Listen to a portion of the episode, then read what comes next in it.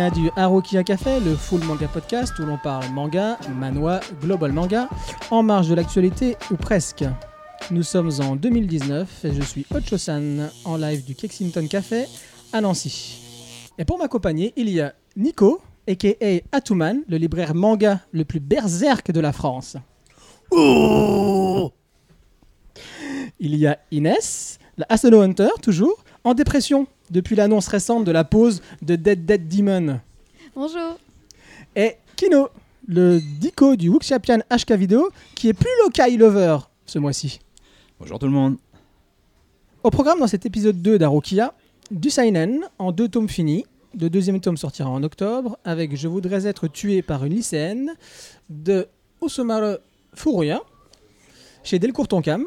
Du Seinen encore avec Fossile de rêve qui est un recueil d'histoires courtes de Satoshi Kon sorti chez Pika Graphics. Du Shonen en global manga en 4 tomes en cours avec Outlaw Players de Shonen, ah, il s'appelle Shonen oui, chez Kiyun. Euh, encore un Seinen avec Dedal de Takamichi en deux tomes finis chez Doki Doki. Et du Kodomo avec Yokai Watch de Norieku Konichi, Konishi en quatre tomes en cours chez Kaze. Mais tout d'abord, c'est l'instant pilule où l'on parle de nos lectures en cours. Ces pilules bonnes pour la santé, mauvaises pour l'éducation.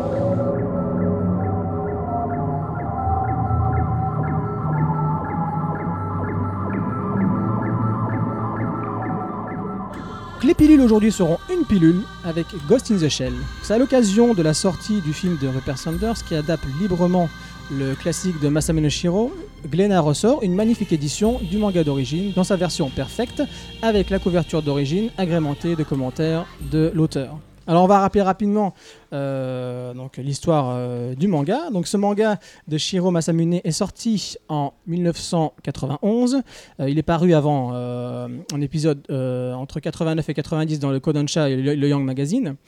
Euh, donc c'est quoi? Qu'est-ce que Ghost in the Shell à la base? Ghost in the Shell à la base, c'est un polar cyberpunk se déroulant en 2029, non, pas en 2019, hein, en 2029, où la section 9, symbolisée par Motoko Kusanagi, plus, plus connu sous le nom du Major, euh, mène des actions de sécurité publique, hein, c'est le rôle de la section 9, euh, avec en toile de fond la traque du mystérieux marionnettiste. Ils, ont, traduit dans, le manga marionnettiste, c'est Puppet Master dans, dans l'animé. Euh, donc qu'est-ce que le, le marionnettiste? C'est une IA, une intelligence artificielle criminelle, qui se revendique être une forme, donc là je, cite, être une forme de vie née de la mer d'information. Alors bien évidemment, il y aura un certain nombre de questions. Qu'est-ce que le ghost? Voilà, à quoi ça renvoie? Est-ce que c'est l'âme? Ce genre de choses. Alors qu'est-ce qui va intervenir en premier sur euh, Ghost in the Shell, le manga Alors, à la base, j'avais envie de chanter la musique de Kenji Koei sur le coup en faisant. Voilà, mais je le ferai pas, même si j'ai commencé à le faire. L'adaptation de la nouvelle version de Ghost in the Shell est extraordinaire. Est très très bonne du point de vue où elle a été retraduite, retravaillée par rapport à la première édition qui était sortie dans les années 90. Quand on a eu la première version, il faut rappeler, je rappelle vraiment pour les gens pour qu'ils se donnent une idée, c'est qu'à l'époque, on allait directement chercher aux États-Unis les versions euh, japonaises. Et euh, on passait pas vraiment par le Japon. Et quand on a commencé à les cher- les chercher au Japon, on s'est rendu compte qu'il y avait tout un travail derrière. Et donc on a dû apprendre ce travail. Et c'est vrai que prendre la facilité des versions américaines de l'époque et voir aujourd'hui ce qu'on est capable de faire sur les très bonnes versions qu'on a, la version de Guns Shell en papier, elle est bien. Le petit hic pour certains, c'est le côté soit par rapport au papier, soit par rapport à la taille et la- au côté où il n'y a pas de jaquette dure, mais une jaquette, euh, enfin, un- c'est pas en cartonné, c'est en souple, et c'est vrai que ça a perturbé pas mal de gens. Mais par rapport à l'œuvre et surtout ce qu'avait fait l'auteur avec, euh, ce qu'avait fait l'éditeur avec euh, Stone Unknown Complex, ça rentre parfaitement dans, dans cette logique. Donc c'est pour ça que sur le coup, l'avoir fait dans ce format, il est très bon. Il nous permet de voir, même si c'est dommage, on perd peut-être en qualité, pas en qualité d'image, mais en qualité visuelle de l'image. Les images sont tellement belles, il y a un travail tellement bien fait que quand on avait un grand format, on pouvait vraiment avoir ce travail de vision qu'on a moins aujourd'hui. Mais la version de papier d'aujourd'hui est très très bonne. Elle est bien mieux traduite, bien mieux travaillée, un beau papier, une belle couleur, on a vraiment quelque chose de bien fait à l'intérieur. Le seul hic, encore une fois, c'est le format qui coupe un petit peu au niveau des bulles dans le domaine où on est obligé de mettre beaucoup d'écriture dedans, donc ça fait très petit. Des fois, ça sort même des bulles. Merci Inès pour nous avoir rappelé ce petit détail. Donc ça permet aussi de voir certains défauts, comme par exemple le fait que ben, on prend tellement de temps pour regarder chaque image qu'au bout d'un moment, dans les petits formats comme ça, on ne voit plus autant que ce qu'on avait à l'époque. Donc oui, c'est une bonne version, oui, c'est une bonne retraduction, oui, c'est un, beau volume, mais malheureusement, ça dénature un peu le, le côté ce qu'on s'attendrait de voir certaines illustrations, certaines images ou certaines euh, lisibilités de l'œuvre. Mais ça reste une très bonne série, très bonne adaptation pour la version de luxe. Alors ça, euh, personne ne pourra dire le contraire. Les seuls, mis à part les rageux et Kino, ce seront les gens qui vont pas pouvoir avoir le, côté à la, lecture et pouvoir se poser dedans. Donc euh, je sens Kino bouillonne dans son coin. Vas-y, balance-nous. Non, non, mais bah, pour moi, Ghost in the Shell, c'est l'animé. Voilà, je pars de l'animé. Donc là, je vais à rebours et, et je vais sur euh, et je vais lire. Donc du coup, j'ai lu le manga que j'aime bien, mais qui est un cran en dessous. Euh, c'est un manga euh, plaisant, euh, divertissant, vraiment bien fait, hein, même à, l'époque et tout ça. On, enfin, on voit que c'est déjà un bon manga de SF. Les, toutes les petites intrigues, l'humour, bah, ce genre de choses qu'on n'a pas dans l'animé, pour moi, fait que c'est quand même moins bon. Je compare parce que pour moi, ça reste le point de référence, reste du coup l'animé.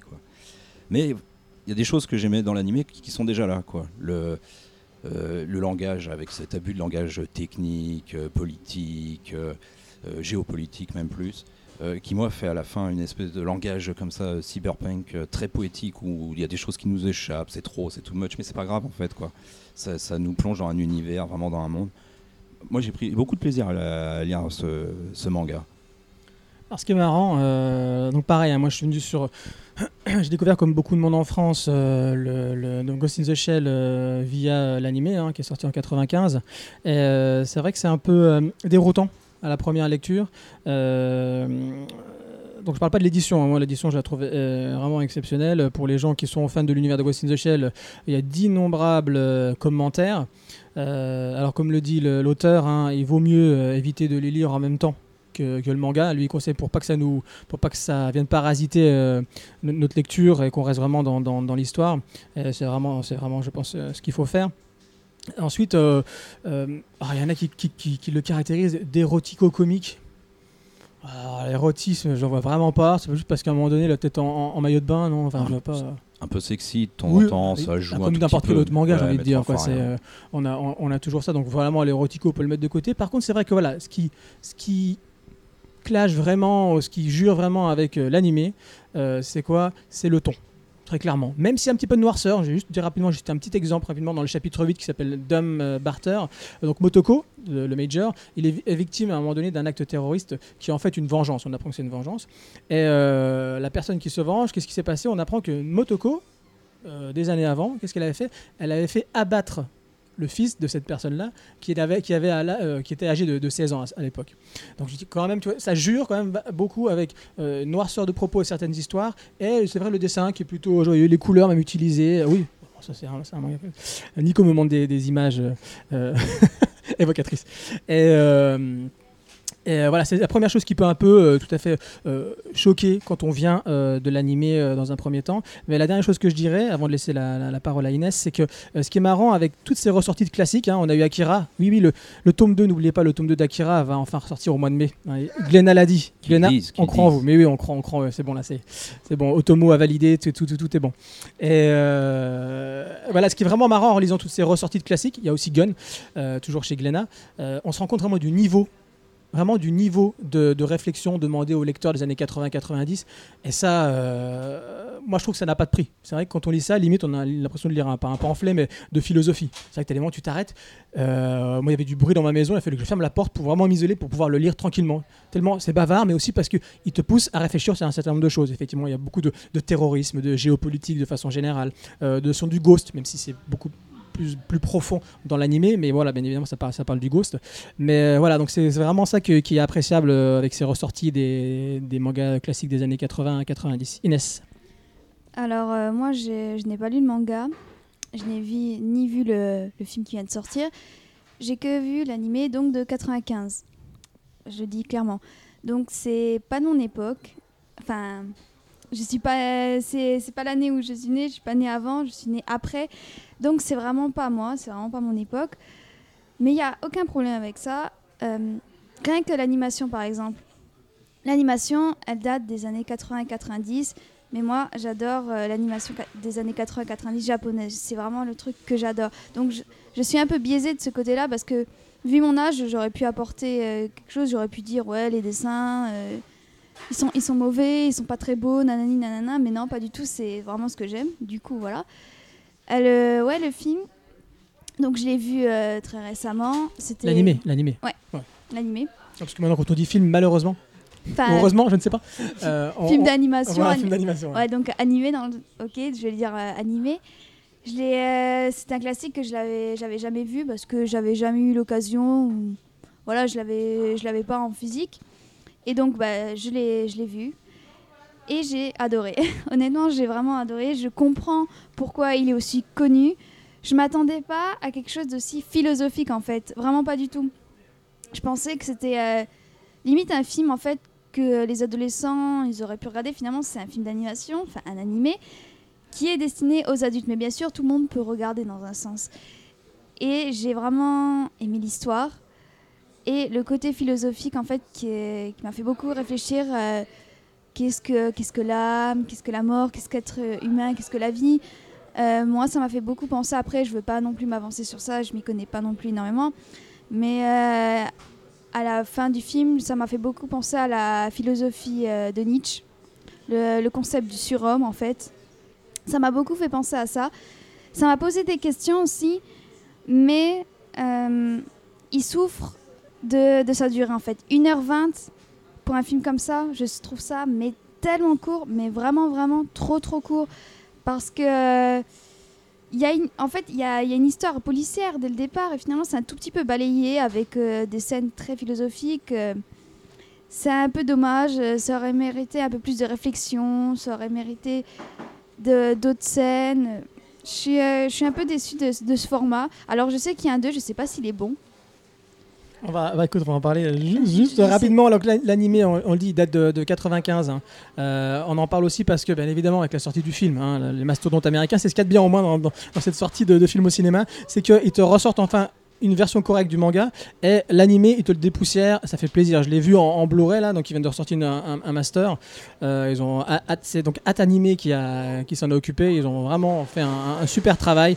On leur découvre ça n'a pas pris une ride. Même les effets quelques effets 3D qu'il y a contrairement à Innocence qui a super mal vieilli au niveau de la 3D là ça passe euh, de façon euh, nickel. Et bon après je vais laisser Kino en parler parce que je sais que c'est un passionné de l'œuvre de Oshii de façon générale plus que moi. Moi, moi c'est un chef-d'œuvre c'est animé c'est rien à dire hein. je trouve que c'est même un, précis j'appelle ça un précis abouti vraiment un précis de, l'œuvre d'origine du manga euh, à la fois sur la forme sur les dessins euh, qui sont moins fouillis qui laissent place à des cadrages plus significatifs ça Kino va vous en parler aussi je pense et surtout sur le fond euh, où il y a des scènes clés il y a les trois grandes scènes clés sur lesquelles viennent se coller la magnifique musique de Kenji Kawai qui donne une euh, euh, d'ailleurs ce qu'il faut savoir donc c'est euh, on la mettra dans le podcast vous allez vous allez l'entendre. C'est une, une musique extrêmement spirituelle où il a pris du vieux japonais que même les japonais n'utilisent plus ne, ne comprennent quasiment plus. Il a repris des tam tam machin et il a, il utilisé la fameuse cloche shinto pour vraiment donner cet aspect voilà on parle de l'âme on parle de quelque chose de oui de, de, métaphysique. Et ça c'est voilà cette, cette musique donne une, une autre une autre atmosphère et donc elle vient à trois trois moments trois moments de, questionnement pour euh, euh, pour le major. C'est la séquence de la plongée sous-marine euh, la discussion du bateau qui suit juste après et au niveau du musée hein, il y a une séquence en vieille ville vers la fin dans un musée et voilà la musique de, Kenji Kawai vient ponctuer ces réflexions philosophiques. Ça fait vraiment passer le film à, un- tout autre euh, à vraiment un autre niveau. Il y a une légende urbaine qui dit comme quoi c'est pas lui qui l'a fait la musique, c'est un autre. C'est pas Kenji Kawai Ouais, on a... C'est une légende urbaine après, hein, donc euh, on pourrait se poser des questions quand on voit ce qu'il a pu faire après Euh, mais bon, euh, voilà, il y a quand même pas tout acheté chez Kenji Kawai. On va, on va se faire laminer hein, quand je vais dire ah, ça. mais elle, est, elle est géniale la musique. Bah, hein. c'est vrai que d'habitude il, est- il- plus dans le synthé. Il faut reconnaître que oui, c'est vrai que quand on écoute même la musique de, c'est les Trois Royaumes. euh, non, non, c'est le, le film de, c'est un Wood Chapin d'ailleurs. Euh, Je m'y connais pas. mais, mais si, tu te connais pas en musique de film. Mais euh, comment il s'appelle? Si c'est pas les Trois Royaumes de John Woo, l'autre de de Tsuark. Les sept. euh, Euh, oui, Seven Sword. Seven Sword. Seven Sword, c'est Kenji Kawai. Et c'est vrai que j'ai la musique, hein. Oui. mais c'est. On est loin de ça. On est loin de ça. Vas-y, Kino. par rapport au manga, voilà. Pour moi, il transcende vraiment l'œuvre du manga. La durée, moi, ça me dérange pas. Effectivement, je suis d'accord. On a un concentré avec toi, Stan, quand tu disais, tu vois, on a un concentré comme ça où il a enlevé l'humour, il a enlevé les intrigues annexes. Alors quand je dis il, c'est a l'air compliqué de savoir entre le réalisateur et le scénariste qui a vraiment fait le travail euh, sur, euh, l'animé quand même. Euh, pour voilà, pousser euh, les potards à fond dans l'onirisme, la contemplation, la mélancolie, le langage. Alors là, il a gardé le langage technique, géopolitique, mais il a rajouté un côté philosophique vraiment important. Les musiques, effectivement, elles sont très très importantes parce que le- l'idée un peu dans, ce, dans, ce, dans cet animé, c'est de mesurer euh, où en est l'humanité, où en est la perte d'humanité dans ce monde, quoi, qui est dominé par l'information. quoi. C'est le monde qu'on connaît aujourd'hui, qu'on commence à connaître nous aujourd'hui. Quand on voit par exemple les ar- la- l'armée euh, russe de hackers qui, a des, qui arrive à avoir des incidences sur des, des élections aux États-Unis, ce genre de choses. Et euh, enfin, on sait qu'on y va, quoi. On est déjà dedans. Et cette musique, elle est importante, quoi, parce qu'en fait, ce qui est intéressant, c'est que partout où il enlève de l'humanité, c'est-à-dire dans les personnages qui, ont des corps euh, cybernétiques, euh, robotiques, améliorés, tout ça, dans les grandes villes dégueulasses où on voit presque plus les gens euh, parce qu'elles sont très hautes, partout où il en enlève, ça nous renvoie à notre propre huma- humanité. Et la musique, elle est importante parce que c'est des chants de femmes et des percus. Et là, il prend le contre-pied de ce qu'on pourrait attendre pour une œuvre de SF, c'est-à-dire des sons plus synthétiques, ce qu'il a pu faire par ailleurs. Et là, et là du coup, elle a, elle a dix fois plus d'ampleur, la musique. Donc je suis assez d'accord euh, à ce niveau-là. Euh, justement pour parler de la, de la profondeur du propos, euh, j'aime bien citer. Hein, je l'ai pas fait dans le premier podcast, mais je voulais quand même citer parce que je trouve que c'est parlant quand on parle d'œuvre de vraiment peut-être prendre ce qui peut résumer un propos dans une œuvre. Et là, je trouve que la discussion quasi finale, oui, on peut dire ça, entre le major et euh, le Puppet Master, où le Puppet Master explique un petit peu son, son projet. Donc son projet, déjà, le, le nom du Puppet Master, son projet c'est le projet 2501. Et euh, son, son, son but dans la vie, c'est plus ou moins oui, de, de- de devenir vivant. Et pour lui, euh, ce qui lui manque en étant vivant, on va, on va y venir, c'est la reproduction et la mort, il le dit clairement. Voilà. Et le, ce qu'il dit, exactement, il dit en voyageant dans les réseaux, j'ai pris conscience de mon existence. Et donc en fusionnant avec le Major, il espère obtenir les deux choses qui, manquent, qui lui manquent pour être vivant, qui sont la reproduction euh, et la mort. Voilà. Moi, et donc, oui. Un tout petit peu plus loin, c'est que je pense que c'est cette entité qui n'existe pas physiquement, mais juste dans, dans la marée, dans la mer d'informations, a conscience qu'elle est vivante et veut le démontrer à travers la reproduction et la mort, qui sont les attributs des hommes. Et là, pour, montrer qu'il est- qu'il existe, que c'est une entité vivante, il veut se calquer sur l'homme. Et euh, faut pas oublier non plus, hein, on va passer au film juste après, euh, que ce film est sorti en 95, comme on l'a dit. Et 95, c'est quoi? C'est en gros, pas, partout, hein, mais l'arrivée, les balbutiements de, l'Internet. Et euh, voilà, c'est toutes ces toiles de fond. hein. D'ailleurs, le, film finit sur ces phrases-là. Euh, on, demande au maj- euh, on demande au Major où va aller la nouvelle née, parce qu'en quelque part, elle, a, quelque sorte, euh, elle, a- elle est renée. Et elle répond le net, le net est vaste et infini. Et ça finit, le film finit sur ces mots-là.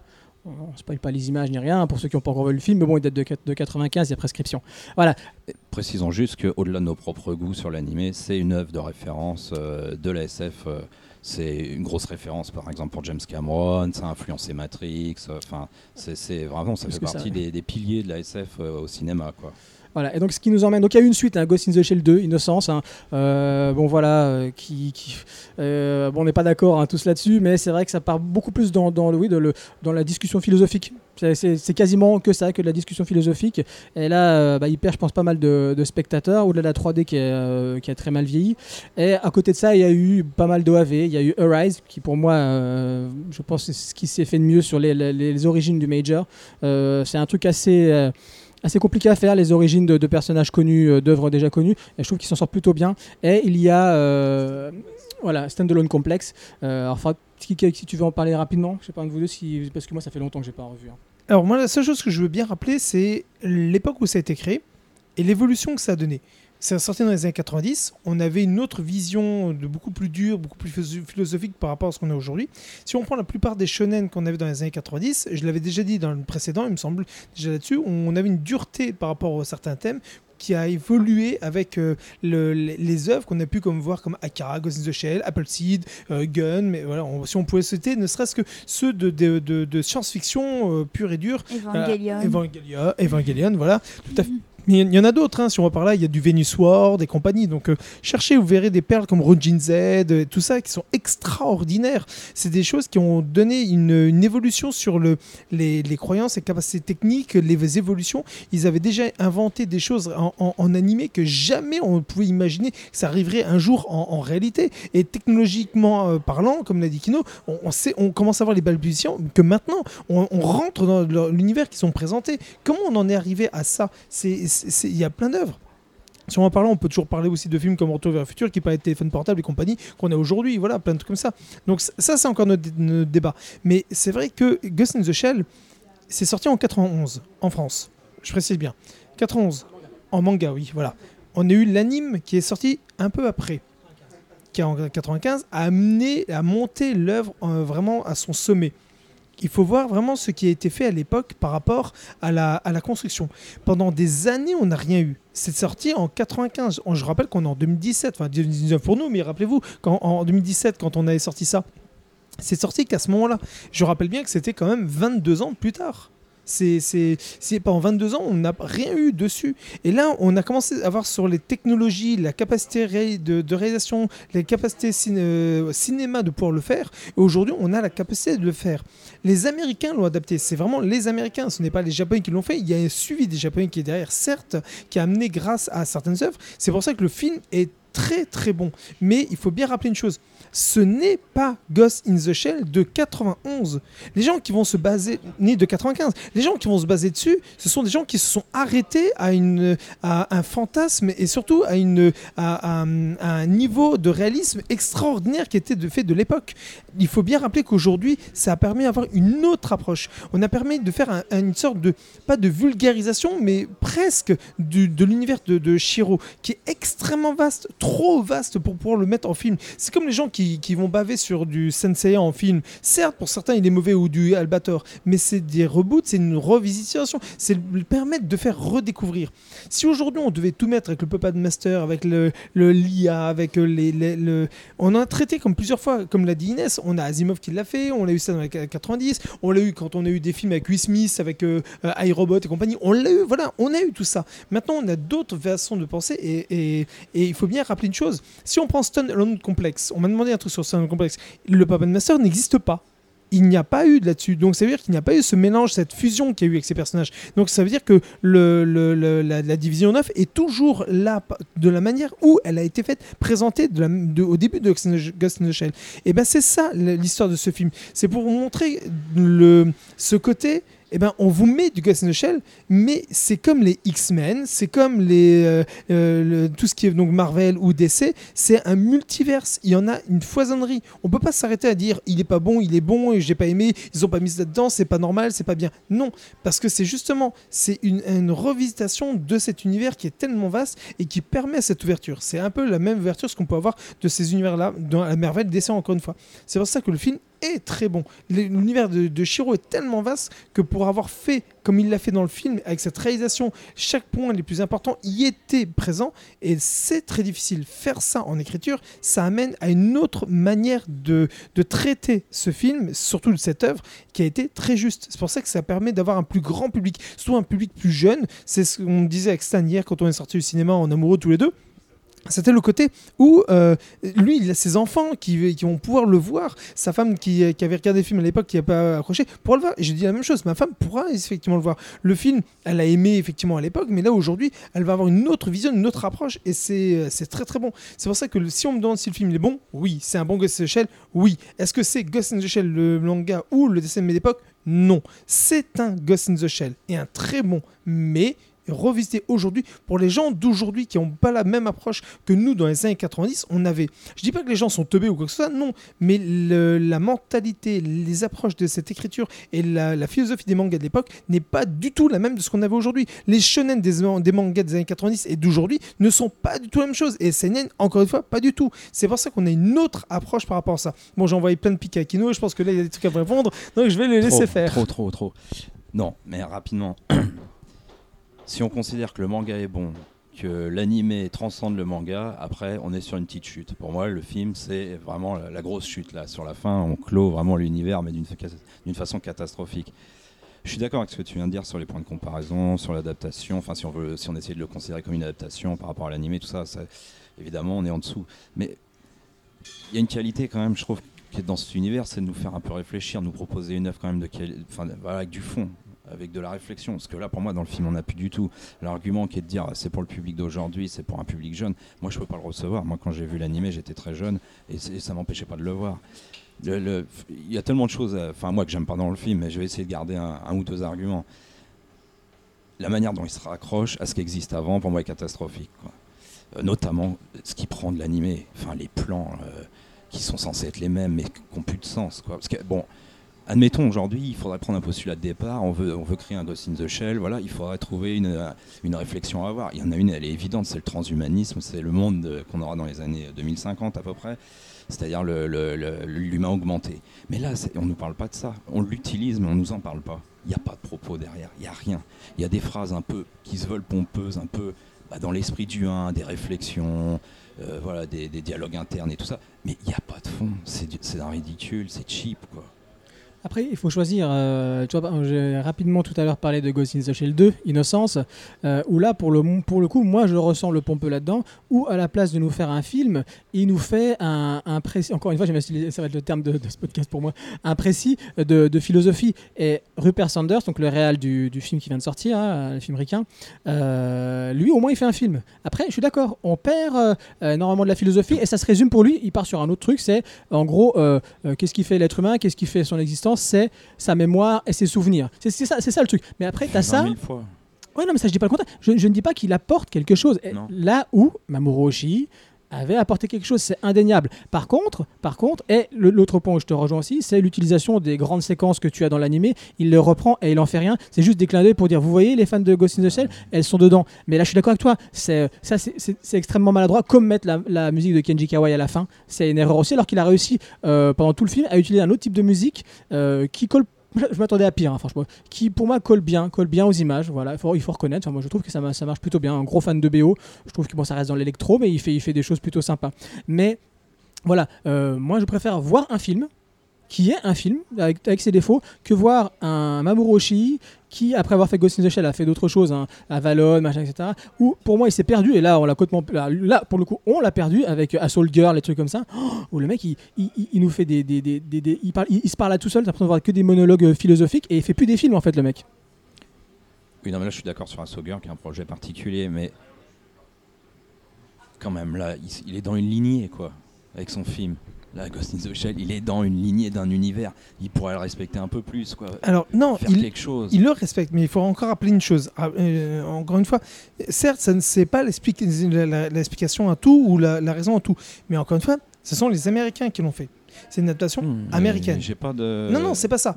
Il faut savoir que la culture de ce qui de- de- du Japon de cette époque, avec la, la réflexion de l'IA, de la vie, la mort, la production, tout ce qu'on veut, tout ça, c'est est un fait. Mais aujourd'hui, ce qu'on a dans, dans les films et de, de ce qu'on on veut en apporter, on, c'est pas qu'on n'a pas le choix, c'est pas ça que je veux dire. Mais effectivement, il faut encore rappeler que euh, c'est plus du tout les mêmes euh, manières de penser.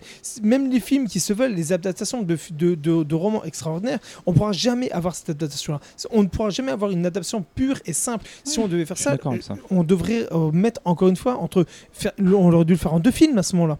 Parce qu'en un film, on n'aurait pas pu le faire.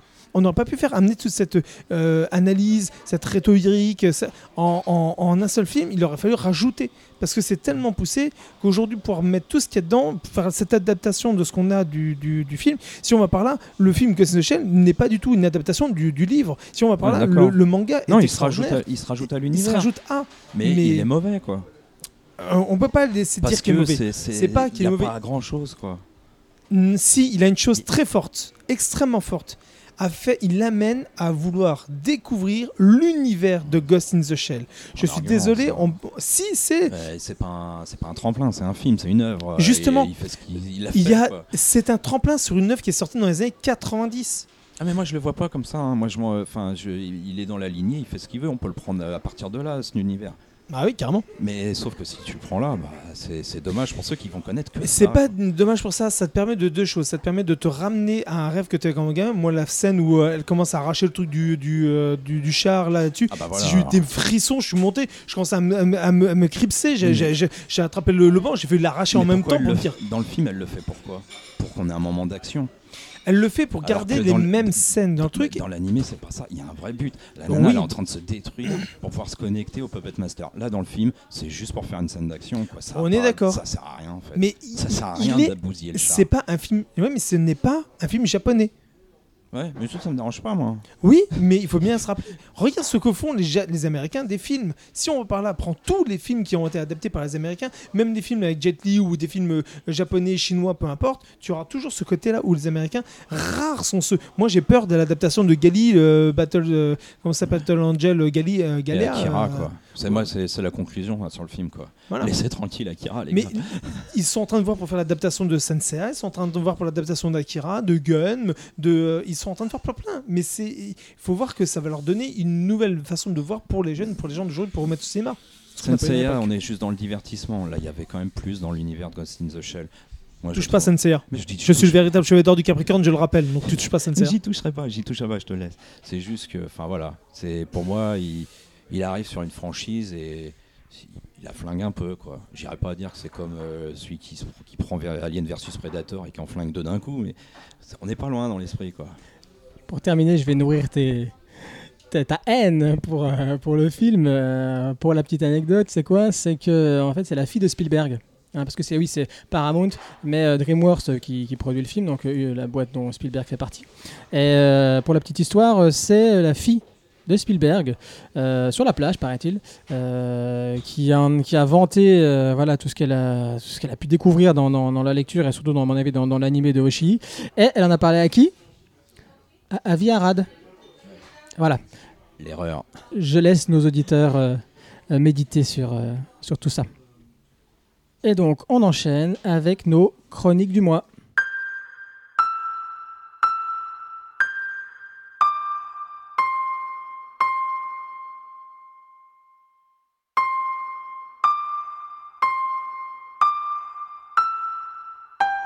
On commence par Je voudrais être tué par une lycéenne de Usamaru Furuya.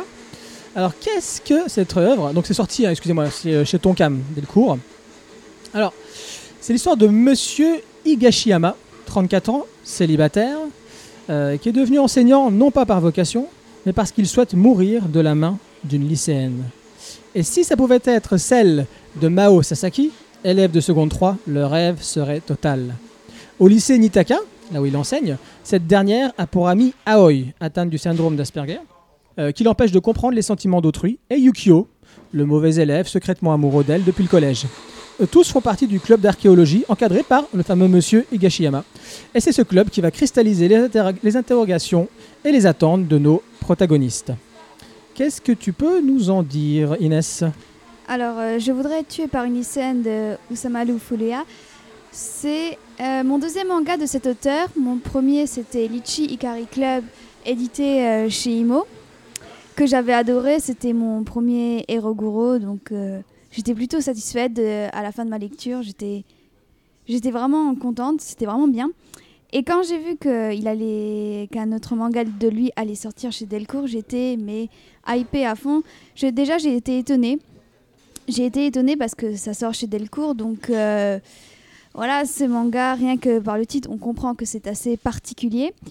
Et d'un côté, j'étais vraiment contente parce que je me suis dit, il va pouvoir être reconnu parce que Delcourt, c'est pas, euh, un éditeur connu du grand public, assez connu en tout cas.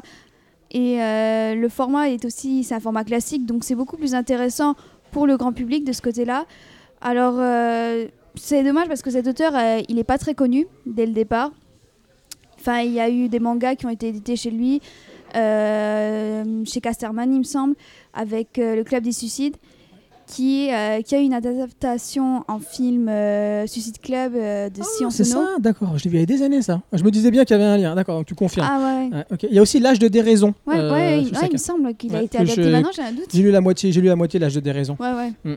Ouais, et donc euh, c'est euh, c'est quand même un film assez connu dans la culture populaire. euh, Bon, si on s'y connaît en film japonais, euh, on connaît quand même Suicide Club, mais est-ce qu'on sait que c'est, euh, ça vient, provient d'un manga? Je ne pense pas. Et donc, euh, de ce fait, euh, le fait que ce soit édité chez Telcourt m'a étonnée et j'étais contente. Après, c'est quand même un manga hors norme, particulier, dérangeant. Bah, rien qu'avec le titre, en fait, ça, explique tout. Et c'est quand même un auteur qui touche bah, à l'Heroguro. Est-ce que ce manga l'est? Je me pose la question. Alors, bah, l'Heroguro, au cas où, c'est euh, bah, rien que le titre euh, veut tout dire euh, érotique, gore, dans un sens. Et c'est ce qu'on retrouve aussi, pour moi, selon moi en tout cas, dans ce manga. Le fait que le personnage veut se faire tuer par une lycéenne, et d'ailleurs, il a des critères pour se faire tuer, par exemple. Il veut veut pas une mort instantanée, qu'une lycéenne le pousse sous un train ou, ou lui donne des somnifères pour qu'il meure tout doucement. Non, lui, il veut vraiment être mais haché, étranglé et tout, et il en prend du plaisir en fait. Est-ce que c'est c'est presque un détraqué si on veut, parce que c'est vraiment ça sa source de plaisir, c'est ça qu'il a toujours voulu, alors que finalement c'est un personnage assez normal, il a fait des études, il a une licence en psychologie, et rien que pour ça il a arrêté la psychologie pour euh, devenir professeur. Alors on fait des gros parce qu'en fait je suis en psychologie moi aussi, c'est pour ça. Et euh, Elle fait partie des deux qui l'ont proposé. ouais, ah oui, oui. Et son étude de cas pour la fin de son, sa psycho, c'est nous, hein, ici, hein, en précisons. voilà, exact. bref, bref. Et euh, ouais, donc c'est un personnage assez lambda, mais, de, mais depuis qu'il est adolescent, il prend du plaisir, il s'imagine se faire tuer par une lycéenne.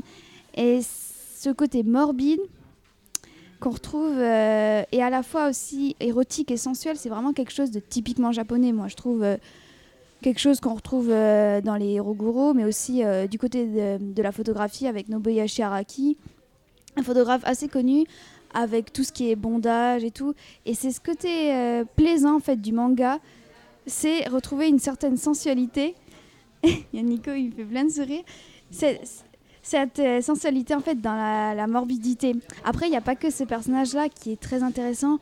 Il y a bien sûr euh, Mao, une lycéenne, euh, très belle, assez, intelligente, gentille, qui, est un peu... elle est assez charmée par le professeur, un peu comme beaucoup d'adolescentes dans ce manga d'ailleurs.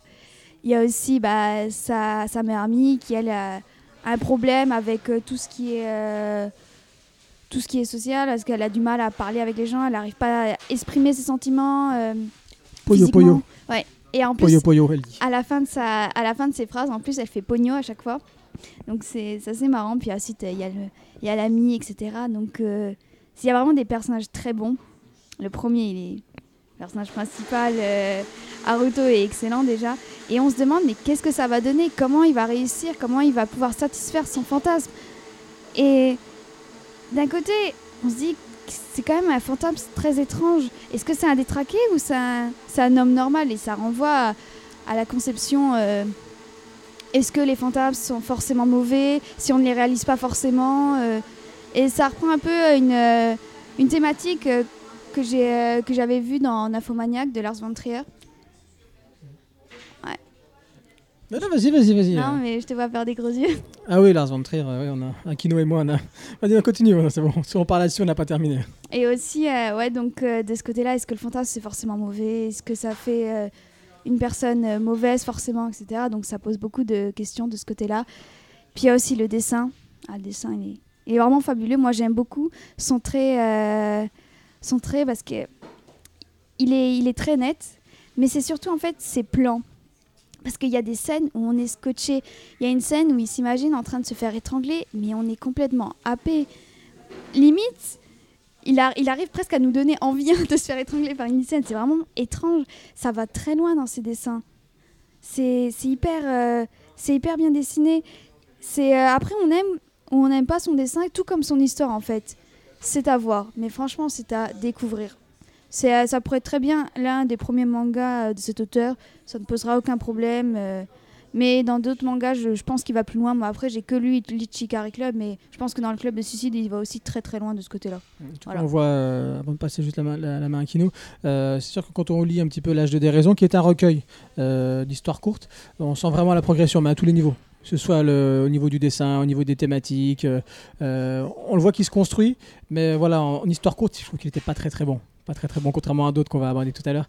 Mais pas très bon. Et là, on, là je trouve que c'est beaucoup plus abouti, mais euh, je vais laisser parler euh, Kim Dylan euh, dessus. Je suis d'accord avec toi Inès, c'est un manga un peu bizarre, mais je trouve que c'est plus bizarre d'en parler que de l'aborder. Il s'aborde très facilement. Parce qu'en fait, dès les premières pages, l'auteur, il... parce que je pense que les, les, les 5-6 premières pages sont vraiment fondamentales et vraiment très importantes, il nous présente donc ce, bel homme qui aide dans le métro une jeune femme qui est embêtée par un pervers. Euh, donc, on a un a priori très positif. euh, il est beau, il est aidant, on a un a priori très positif. Et L'âge de déraison commence de la même façon. Exactement. Sauf que tout de suite, derrière, on part dans alors, un système en plus euh, de narration où euh, on a le, le- le point de vue du personnage. Quoi. Donc c'est à chaque fois, en fait, on- pour, pour vous, pour vous situer, on a un cadre et en dessous, on a, euh, dans un autre petit cadre, mais collé à l'image, on a euh, dans une ligne ce qu'il pense. Et tout de suite, donc lui, il va nous expliquer, ça, va être l'intrigue, quoi, qui veut être tué par une lycéenne. Donc c'est très très particulier de se faire un a priori positif sur quelqu'un et dans la seconde d'après de nous montrer euh, une face très sombre de lui. Parce qu'en fait c'est ça l'idée de ce manga, c'est de nous plonger dans la noirceur qu'on peut avoir en nous. Tout le monde l'a pas, mais c'est un peu l'idée euh, qu'il y a une violence innée en l'homme, il y a une noirceur innée en l'homme, euh, et comment l'accepter. Et c'est pour ça que c'est imp- c'est important qu'on n'ait aucun doute en fait sur ce personnage, qu'on puisse l'aimer tout de suite et qu'on ne le présente pas comme un psychopathe. Euh, et l'auteur, avec ce, procès de narration où, on va savoir ce que pense, on arrive à rentrer dans, l'intimité des personnages parce qu'il va pas l'utiliser que pour ce, personnage-là, il va l'utiliser pour tous les personnages principaux en fait, les uns à la suite de l'autre. Et, euh, et ça nous aide à accepter et, et à mieux partager le mal-être et la part de ténèbres de ces persos. Parce qu'en fait ici, les différences de ces, personnages-là par rapport aux autres gens qui les entourent dans, le monde, c'est pas des différences dont sonore, dont sonore. C'est pas des différences dont on peut être fier. C'est des différences en fait qui, bouffent les personnages à l'intérieur, qui leur renvoient une image euh, euh, comme, euh, eux étant des, des mauvaises personnes. Mais là, à travers ce groupe d'individus, qui va donc d'ados à jeunes adultes, hein, on va dire 34 ans, jeunes adultes, ça te Nico? Ça doit. Il va dresser des liens entre eux et démontrer la capacité de chacun à accepter tout de l'autre, du moment qu'on tient à lui et qu'on juge dans son entièreté et sans idée euh, préconçue et, et moralisatrice. Et c'est vraiment là, je pense, un des sujets fondamentaux, c'est que ici la morale, elle est jamais évoquée, puisque les liens sont à des niveaux sentimentaux et humanistes. Et du coup, on met très à mal la morale dans ce, dans ce manga. Et moi, j'aime bien ça, quoi. Comment accepter cette part de, de différence pour, enfin, voilà, les gens qui sont pas comme les autres, quoi. Comment accepter ça? Non pas d'un point de vue sociétal, mais d'un point de vue d'un rapport de l'un à l'autre, juste entre deux personnes. Et ça va passer évidemment souvent par l'amour dans son. Il y a un personnage d'ailleurs qui, pour l'instant, sur ce tome 1, on ne lui voit pas de noirceur spéciale. Il est, juste présenté à travers l'amour qu'il a pour une personne, quoi. Après, si on veut voir un problème dans le manga et qu'il le rend un peu particulier, je pense que c'est ça. C'est que dans un premier temps, il nous envoie euh, directement son intrigue en quelques pages avec ce procédé de narration. Après, il l'abandonne. Ce procédé de narration, on n'a plus les focalisations internes. On est dans l'intrigue. Par moment, il la reprend un peu et puis il le reprend pas. Et euh, bon, on a un peu du, enfin, il se laisse des libertés. On peut le voir comme ça. Moi, ça me dérange pas. On peut voir, on peut se dire voilà, il se laisse la liberté de raconter son histoire comme il le sent. De toute manière, ça sera sur deux tomes, si j'ai bien compris. Et donc, euh, il peut se laisser cette liberté. C'est un, manga plus mature, euh, plus auteur, donc ça va, ça passe. Moi, j'ai beaucoup aimé. hein. Je trouve c'est vraiment formidable ce point de vue quand même. euh, tiré un peu à l'extrême quand même, hein, puisque la noirceur c'est de vouloir être tué par quelqu'un et d'en faire quelque chose de positif quasiment, enfin d'acceptable pour nous en tant que lecteurs. Je trouve c'est. On, on pourrait rapprocher, hein, si on voulait faire un espèce de mimétisme un peu à la série Dexter, où on nous fait un peu accepter ça du personnage principal quand même, même si c'est plus dur à accepter dans Dexter par moment, mais là, voilà, pour donner une idée. Moi je vais être rapide hein, euh, parce que moi je vais plus parler sur Fossile de rêve je pense. Euh, donc moi je trouve que c'est une très bonne, euh, une très bonne entrée en, matière hein, comme tu l'as dit avec le flashback qui est savamment mis pour moi pendant le DS. Donc tout se passe en fait le 17 juin 2013. Euh, ils sont tous avec les étudiants. hein, ça commence avec dans une classe d'étudiants qui sont en train de faire un, DS. Et sur les trois premiers chapitres ça va voilà, ça va, se- tourner autour de cet événement-là. Euh, donc on va commencer par le point de vue du prof. Chapitre 2, du point de vue de Mao, euh, la, lycéenne. Et chapitre 3, Yukio, l'amoureux, enfin secret de, Mao, enfin qui celui qui aime Mao en secret depuis le collège. Euh, donc ça, il le fait dès le début. Effectivement, après c'est abandonné, comme dit Kinyan. Moi, ça m'a pas dérangé plus que ça. Très clairement, après, je, voilà, pour faire rapide, euh, au niveau des, qualités encore que j'ai pu lui trouver, euh, je trouve qu'il y a un grand soin apporté euh, au niveau de langue utilisée. Euh, tu parlais de la voix off, on va dire ça comme ça, qui est écrite en dessous de, de- de- des cases, donc c'est très clair, hein, c'est très limpide, très facile à lire. Et quand c'est le prof qui parle, hop, il va utiliser du passé simple. Langue que plus personne n'utilise à l'oral. quoi. Ça, Le passé simple, c'est remplacé par le, passé composé, comme vous le savez. Euh, donc ça, je trouve ça très vraiment le, soin apporté sur le niveau de langue, Euh, l'intégration, voilà, comme j'ai dit, euh, des textes de voix off en dessous des cases, voilà, qui rend le tout très lisible et renforce l'idée qu'on lit des fichiers d'une enquête. Moi, c'est l'impression que j'ai eu comme si on lisait des fichiers d'enquête. Ou voilà, en tout cas, c'est très très bien très bien ordonné, très bien ordonné. Et pour finir, je parlais de la matérialisation des ellipses. Euh, Il y a une suite de trois cases euh, où on voit Mao euh, à différents moments de sa vie et euh, qui en fait est en plus ou moins en train de faire le, même dialogue avec une autre personne. Et pour voir, donc euh, pour matérialiser l'ellipse, on a la pousse de cheveux, les différents coupes de cheveux. Première case, je sais plus, c'est long, celle du milieu, c'est plus court, enfin, etc. Donc sur trois cases à la suite comme ça. Et je trouve ça, voilà, c'est le mec, il, il, pense, il pense, voilà, c'est ça. Il pense vraiment, il pense vraiment sa forme. Mais voilà, autrement, on va de révélation en révélation et on sent aucune précipitation. Donc j'espère qu'il va pas tout précipiter dans le deuxième tome, hein, tome final. Voilà, Nico. Bon, juste un petit mot. Au début de chaque chapitre, il y a une photo, donc une photo réaliste. De, de- je crois qu'à chaque fois, c'est des endroits du. c'est des- des, je crois qu'à chaque fois, c'est des endroits du lycée, enfin de. Et, et vide. Moi, ça m'intrigue. Je sais pas quoi en penser encore. Si Nico a une, réponse, je veux bien. Euh, non, j'ai pas de réponse, mais euh, je trouve que ça rajoute justement au type d'œuvre, parce que c'est vraiment le côté euh, extrêmement euh, bah, noir de, l'œuvre. Encore une fois, c'est se montrer ce côté vide, ce côté seul, ce côté où t'as rien. Quand tu vois ces scènes-là, bah, tu te demandes, c'est encore une fois, c'est un, vide, c'est un abandon. Et bah, c'est exactement ça. C'est chaque personne, ça va s'abandonner plus ou moins à, son type de vie, à son, choix.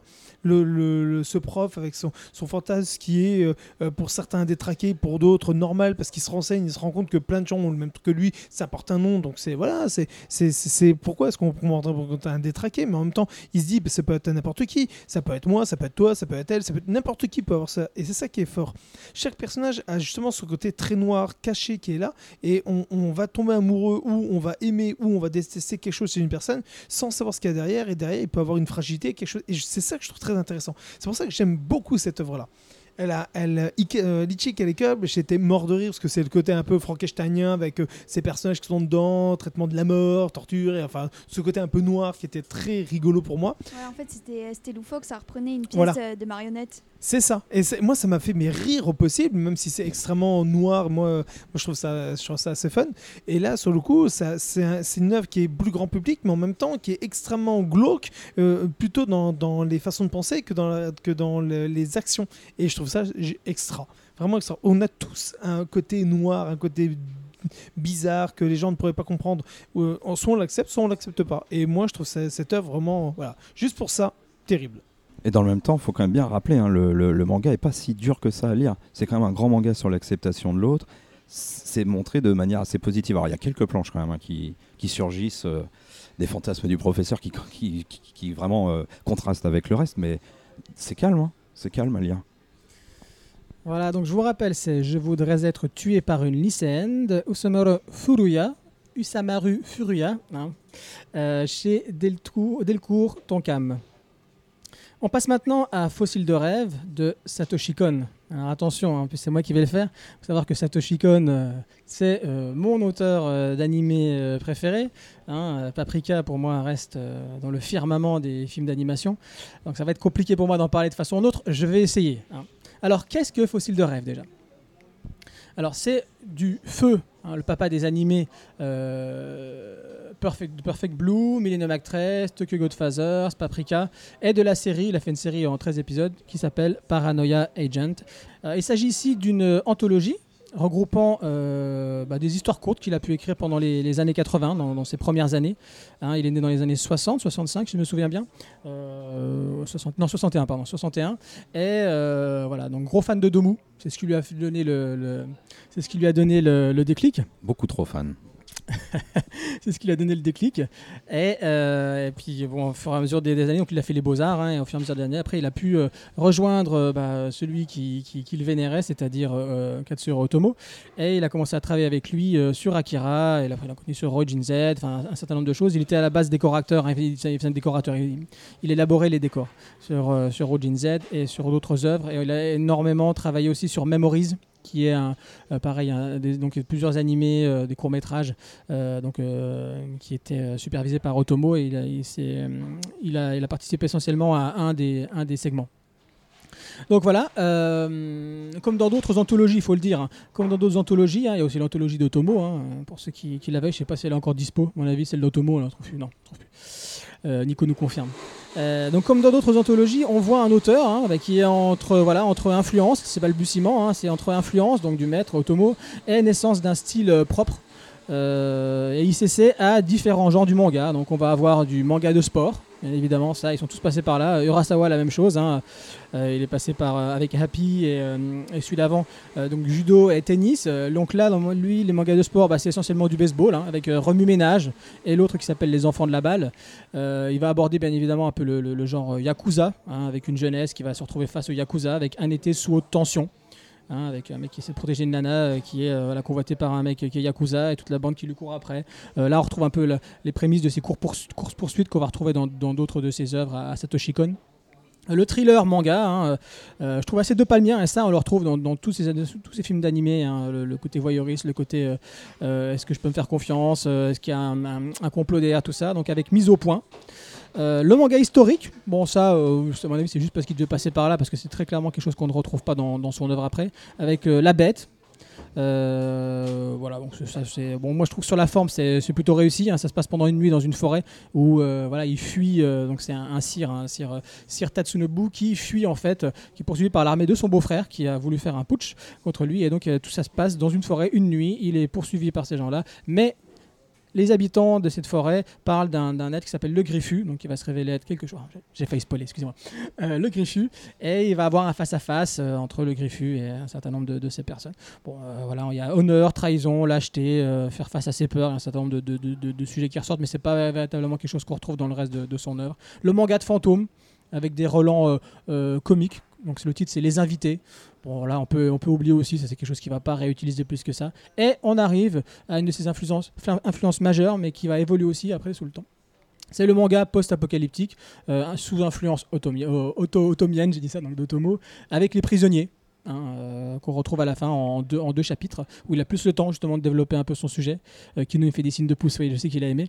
Euh, mais moi je trouve que c'est dans l'exposition et ça c'est ce qui va être la, ligne rouge de, de- tous les comment dirais-je les, œuvres de Satoshi Kon. C'est vraiment l'exposition des peurs de la société japonaise. Euh, c'est voilà comme ça c'est vraiment ce qui l'intéresse. Les peurs de la société japonaise les, les mal-être de la société japonaise. Deux points à retenir dans ces histoires là la première c'est les, influ- les influences les histoires sous d'Otomo hein, surtout avec le premier sculpture. Hein, où là voilà on a le gamin euh, qui normalement n'est pas en âge de fumer qui est en train de se, griller une cigarette avec sa copine. Et on apprend que voilà on est dans un monde euh, post-apo où euh, il y a les singuliers donc c'est des êtres qui sont doués de pouvoir comme dans Akira comme dans Domu et les conformes. Et eux donc les singuliers se sont retrouvés mis à l'écart dans cette société euh, bien évidemment on leur donne des pilules qui inhibent leur pouvoir. Ah pilule pilule hein. voilà donc ça c'est un petit peu la première œuvre qui est sous influence Otomo la deuxième la deuxième c'est Picnic euh, là on est dans une histoire en couleur, et là, là c'est même pas de l'influence, c'est-à-dire que c'est une, histoire courte qui a été sortie euh, en 89 euh, pour, la, oui, pour la sortie du film Akira. Euh, donc c'est dans un livre qui s'appelle Akira World, et c'est une petite histoire, on est en Neo Tokyo 2019, hein, bien évidemment. Et Keiko, lui, s'apprête, le personnage principal, s'apprête à quitter la Terre, mais il veut, elle veut, pardon, c'est une fille, Keiko, elle, elle veut retourner dans son quartier sinistré, et là, elle les retrouve, comme par magie, de la vie, alors qu'on pensait que la vie était complètement, avait complètement de, de, la, surface de la Terre, la, nature, je veux dire. Donc ça c'est pour le, côté, euh, euh, sous influence Otomo. Et après voilà, en- encore une fois je vais faire rapide, euh, les histoires où son style voit le jour, vraiment son style propre. pour ceux qui connaissent Kon, on s'en rend vraiment compte. Donc avec les kidnappeurs, les kidnappeurs, euh, on commence à voir les premiers plans signature, même sur le, visuel qu'ils ont retenu euh, ici. On voit vraiment euh, le visage d'une vieille dame en légère, plongée comme ça sur elle, et on voit comme s'il est utilisait, vous savez, un, grand angle pour ceux qui connaissent un peu, un, voilà, un grand angle, et qui déforme, vraiment son visage. C'est des plans qu'on va retrouver régulièrement chez Satoshi Kon. Évidemment, c'est utilisé pour parler du, du mal-être. Donc c'est aussi par rapport au dessin du visage, les traits, c'est très automo, ça c'est clair. hein, c'est au niveau du dessin, c'est euh, très très proche. Euh, et euh, on va voir cette fameuse structure, structure enchâssée, où il y a une fuite, où c'est une mamie, en fait, c'est l'histoire d'une mamie qui est abandonnée par, sa famille, et elle va dévaler, elle va dévaler, elle va partir de l'hôpital, elle va dévaler toute la ville jusqu'à arriver sur la plage. Euh, où elle va rejoindre sans le vouloir sa famille qu'il avait plus ou moins abandonnée dans son hôpital toute seule pour aller euh, à la plage. Et pour terminer, donc le dernier pour moi qui est le, le meilleur, le meilleur de ce, de ce recueil de nouvelles, c'est Joyful Bell. Où là, on est en plein dans, dans ce qui va être euh, Tokyo Godfathers. Ah oui, Tokyo Godfathers, moi, moi j'adore ce- ce- cet animé de Satoshi. Euh, où c'est l'enfant du destin, on va l'appeler comme ça, l'enfant du destin qu'on retrouvera, comme je vous dis, dans, Doku- dans Tokyo Godfathers. Ça se passe le soir de Noël, encore une fois, en une seule soirée. Et c'est un homme déguisé en Père Noël qui fait la rencontre d'une petite fille égarée et qui lui demande de lui offrir un papa s'il est vraiment le, le, Père Noël. Et on avance, on, va- on traverse la société japonaise, on, voilà, il s'incruste à un moment donné dans une famille, euh, et voilà, jusqu'à arriver à un twist final, donc, euh, donc je vous laisse, dont Shyamalan, je pense, n'aurait pas, pas renié euh, euh, la qualité. Kino? Je suis d'accord avec toi sur les peurs de la société japonaise. C'est vrai que là, à travers toutes ces histoires qui sont donc une anthologie, il faut bien dire que c'est pas un recueil constitué en une fois, il, dresse effectivement son, portrait de la, société japonaise avec son air un peu de pas y toucher. On passe d'une histoire des fois assez simpliste à une autre où il y a un petit peu plus de portée. On comprend déjà que je suis pas fan euh, à 100% de, de Fossiles de rêve. Oui, il arrive voilà, l'anthologie marche bien et il arrive à faire son petit portrait.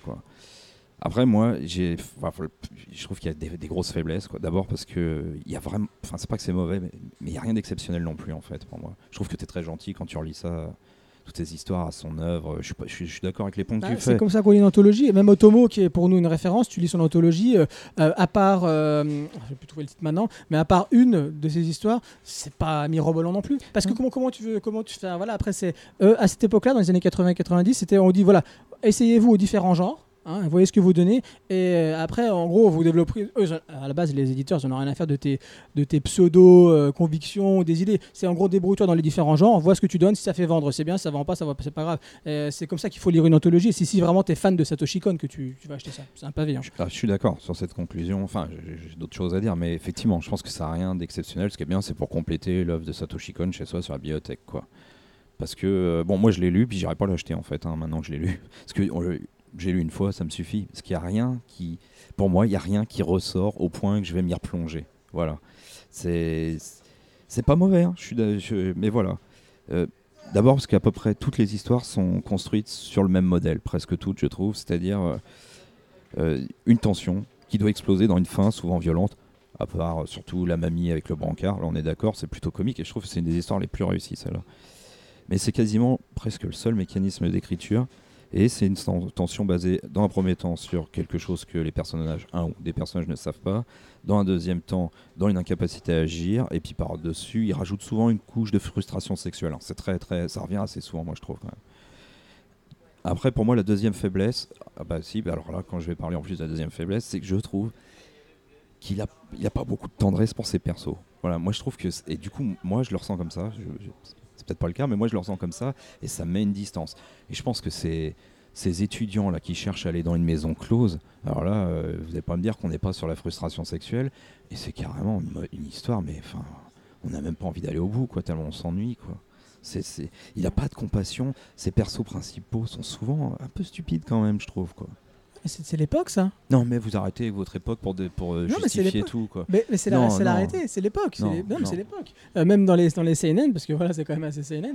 Ça, ça, c'est les personnages sont comme ça. C'est pas, je dis pas que c'est, c'est pas pour justifier, c'est juste pour te dire, euh, c'est comme ça qu'on écrivait mais- les personnages à l'époque. Kaneda, dans Akira, il est, un petit- euh, il, non. il est un petit peu stupide, mais il a des qualités quand Tu même. le reconnais, il est stupide. Non, mais un petit peu. Euh, Tu parles il- de Canada, tu me parles de, il- de Akira qui est en 6 tomes. Là, on te parle d'une histoire courte en 15 pages, même pas. Oui, d'accord. Mais bon, il y a un moment donné, moi, c'est ce qui c'est son travail, et on me le donne à lire. Je te dis ce que j'en pense, tout simplement. Quoi. Et bah, justement, à faire le lien, je trouve quand même, parce que c'est là où il est le plus intéressant, c'est dans la SF et le fantastique. C'est là qu'il s'avère qu'il a quand même des choses un peu à dire. C'est un peu le genre qui veut ça aussi. Mais il faut, quand même reconnaître l'influence d'Otomo, voire c'est carrément il est sous emprise, quoi, parce que la première nouvelle à lire, c'est on sait plus ce qu'on lit, quoi. Enfin, on sait plus qui est l'auteur de, cette nouvelle là, tellement. euh, Ouais, mais ça s'estompe au fur et à mesure. Et Joyful Bell n'a absolument rien, et celles Ah, que j'ai n'ont rien à voir avec Ah Otomo. bah, je suis d'accord, Da- notamment celle euh, de la mamie avec le brancard, cette course-poursuite com- complètement folle. Moi, je pense que c'est là qu'il est le plus intéressant, c'est dans l'action. C'est là, quand il accélère le rythme, c'est là qu'il se réveille, qu'il arrive à donner une dynamique dans le découpage, qu'il a des idées visuelles euh, intéressantes à tous les niveaux. C'est vraiment là, euh, dans ces pages-là, dans l'action, où il a une vraie proposition, je trouve, à, faire. Et du coup, euh, comme c'est qu'une course-poursuite, euh, cette mamie sur son brancard qui va jusqu'à la plage, là, c'est vraiment intéressant, quoi. Mais bon, voilà, je pense que c'est vraiment, oui, pas, plus intéressant que ça pour moi au final. Je préfère vraiment voir ces animés que lire ces mangas. C'est surtout pour ça. Euh, alors, je suis d'accord et pas d'accord avec toi. Du point de vue où, oui, c'est vrai que euh, vaut mieux regarder ses animés que lire son livre. Mais comme tu dis, c'est un bon Satoshi Kon, c'est à mettre à côté de, de, ta bibliothèque, cahier, tu as ça, tu te fais plaisir, tu as lu des histoires. Tu sais, si on va pas là, c'est comme quand tu regardes Memories. Memories, euh, c'est exactement la même chose. C'est pas du Akira, c'est pas du steampunk, mais euh, ça reste pas mal avec trois petites histoires sympas qui durent chacune une petite demi-heure. C'est voilà, et tu te poses pas trop de questions, tu poses ton cerveau dans du formol, tu regardes et ça bouge et t'es rigolo et t'es sympa. Je veux pas poser mon cerveau. Mais je suis d'accord hein, sur ce que tu dis Voilà. sur Memories. hein. Mais j'en penserais à peu près la même chose. Mais le, tu fais un amalgame que font la plupart des gens. Euh, ils comparent effectivement généralement ces genres d'œuvres en euh, œuvres à lire en soi.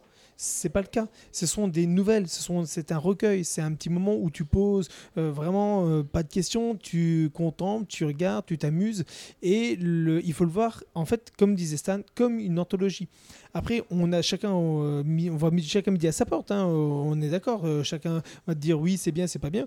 Mais moi, je le vois comme les anthologies d'Astro Boy ou de, de Tomo ou autres. C'est, c'est des moments qui sont pris et des choses qui ont été réalisées. Même Astra- si Astro Boy c'était sur l'univers Astro Boy, c'est un fait. Mais le reste, voilà, tu, tu prends, tu lis, tu te fais plaisir, tu as une histoire, tu c'est pas des vrais compléments, c'est plus des moments de réalisation d'un auteur qui est capable de faire des choses et qui te montre ce qu'il est capable de faire. Je suis d'accord. Mais il y a des exceptions quand même qui nous prouvent que ça, ça peut se passer différemment. Leiji Matsumoto, 24 euh, histoires euh, d'un temps lointain, je sais plus exactement le titre. Euh, En trois pages, il peut te dire des choses énormes sur. Enfin, je pense à la première, si je me souviens bien, parce que ça fait un moment que je l'ai lu, où il dit des choses énormes sur l'humain, sur l'humanité. Quoi. mais là, c'était On un peut. travail qui était fait pour. Tandis Voilà, que ça, suis un recueil. Donc on, on va pêcher à droite et à gauche. Il y a peut-être des trucs qui auraient été, si on avait pris l'œuvre en son intégralité, auraient été plus intéressantes, où il y avait quelque chose derrière, ou des choses qui étaient plus basées sur l'action, ou peu importe. Mais c'est vrai que, encore une fois, ça, encore pour ça j'ai bien précisé, euh, quand on voit du Leiji Matsumoto, les œuvres qu'il a pu faire, ces petites histoires, ou Tezuka, quand il faisait euh, les, les- pareil, ces petits recueils de plusieurs histoires, c'est encore différent, mais c'est pas le même traitement. Là, c'est une... Pour moi, Satoshi Kon, c'est comme du Otomo. Ils sont pour moi dans la même classe. Tezuka et Leiji Matsumoto, c'est dans une autre classe, différente, d'une autre approche. Mais voilà, c'est pour ça que je les compare pas vraiment. Je compare les. euh, là, je, te dirais que c'est ce que je te disais tout à l'heure en off euh, pour que personne n'entende, tu vois, parce que conversation très particulière. Non, je te disais, pour moi, quand je dis ça, j'ai l'impression de voir euh, exactement, le, je sais même plus les œuvres que je t'avais dit. J'avais dit du Akira, du Memories et du. je t'en avais dit un autre, je sais plus ce que c'est. J'ai vraiment l'impression de voir que ça. Mais en fait, c'est ça. Il nous vend rien d'autre que ça. C'est vraiment cette œuvre, ce que, ce que Satoshi Kon a fait comme influence, a voulu faire, a montré. Là-dedans, il y a aussi bien de l'humour à la Ronin Z que de l'action à la Akira, que du planète. Voilà, c'est ce que je dis. Oui. Entre planète, euh, euh, Akira, euh, Memories et Domu. Voilà, voilà. J'ai j'ai- j'ai les quatre là. Je rajouterais bien un petit, comme je dis, Ronin Z avec la mamie, parce que ça m'a fait rire. Mais voilà, mis à part ça, euh, voilà. Mais ça ne te vend que ça. On est d'accord, c'est juste que moi, la limite, euh, cette limite m'ennuie, vous pas. Inès, Alors, euh, je pense que à vous entendre, j'aurais pas dû commencer euh, comme premier manga de Satoshi Kon par euh, celui-là. Parce que c'est mon premier. Moi, j'avais vu euh, Perfect Blue de, Perfect Blue euh, de lui. Mais je n'ai jamais allé plus loin. Faudrait que je regarde Paprika et Paranoia Agent parce que j'étais intéressée. Mais en manga, euh, je savais qu'il avait fait Opus. Et euh, bah, je crois que c'était tout. Ah, C'est tout, hein, c'est pas, un- c'est pas un manga, enfin c'est un mangaka comme, comme la plupart, hein, il commence par là, mais après non, ça reste un, un maître d'animé. C'est comme euh, Tomo. Euh, Tomo, rappelons-le que c'est un mec qui travaille que à la base que sur les animés. Et quand il a un peu de temps, il travaille en, en livre. Mais Sachikon, c'est la même chose. C'est à la base un auteur d'animé avant d'être auteur de manga. Ah, moi je croyais que c'était euh, le contraire. Bref. Euh, du coup, Fossile euh, de rêve, moi j'ai. J'ai plutôt bien aimé. Alors c'est compliqué à donner vraiment une évaluation de, de ce bouquin parce qu'il y a plein d'histoires, c'est très des histoires diverses. Il touche à toutes les époques. euh, Il y a une histoire euh, qui se passe euh, l'époque des samouraïs. Il y y a des histoires bah, dans le futur avec les science-fiction. Euh, mais il y a des histoires qu'on retient plus que d'autres. Alors moi, contrairement à vous, c'était plus les histoires qui se passent dans, bah, dans son époque en fait. C'est celle que j'ai le plus aimée. Euh, j'ai par exemple la première histoire qui est science-fiction et qui, est, euh, qui ressemble à Akira, comme vous avez dit. Sculpture, Ouais, sculpture. Moi, j'ai pas du tout aimé. Je trouvais ça. euh, je trouvais pas. J'ai pas aimé, je trouvais ça pas bon. Mais par contre, la dernière, qui était aussi de la science-fiction, Les prisonniers, ça, j'ai beaucoup aimé parce que. non seulement, bon, il y, a il y a la science-fiction, elle est très bien amenée. Mais aussi, elle est un reflet en fait de la société japonaise. Dans, quand il avait écrit ses histoires entre 85 et 89, euh, c'est à ce moment-là où je sais que la jeunesse, elle, euh, elle a débordé, elle a commencé à faire des conneries. Par exemple, il y avait pas mal, euh, ça on retrouve dans GTO aussi, euh, les gangs euh, qui roulaient sur des motos, ils faisaient les plein de- furieux, Ouais. oui, les furieux d'Arokia. Voilà. voilà, ouais, exactement, tiens. Et euh, avec, euh, ouais, donc c'était un reflet de la société japonaise à cette époque, euh, avec euh, les furieux, ou avec euh, les jiaru, euh, ces, adolescentes qui commencent à se teindre les cheveux en blond, à bronzer, euh, à bronzer de la peau en fait pour dire euh, fuck euh, le Japon, euh, moi je fais ce que je veux de ma vie, voilà, c'est vraiment, c'est vraiment ça en fait. Et c'est pour ça, et j'ai beaucoup aimé du coup cette dernière histoire. Et même en fait, il y a des histoires euh, touchantes.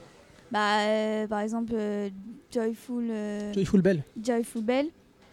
Celle-là, elle est touchante. Moi, j'ai beaucoup aimé celle, les adolescents qui vont dans un Sobsland, dans une maison close. Moi, j'ai- moi franchement, l'histoire, elle m'a fait rire. hein. J'ai bien aimé. Par contre, Il y n'y a a, pas d'humour, Kino. Par contre, il y a d'autres histoires euh, avec les samouraïs, par exemple. Moi, j'ai pas du tout aimé. Je pense c'est. Formellement qu'il est intéressant, je trouve. Ouais, tout le travail sur l'obscurité, euh, Ouais, vraiment super. Oui, c'est au niveau de, ouais, du, au niveau du dessin qui est, c'est très bien réalisé.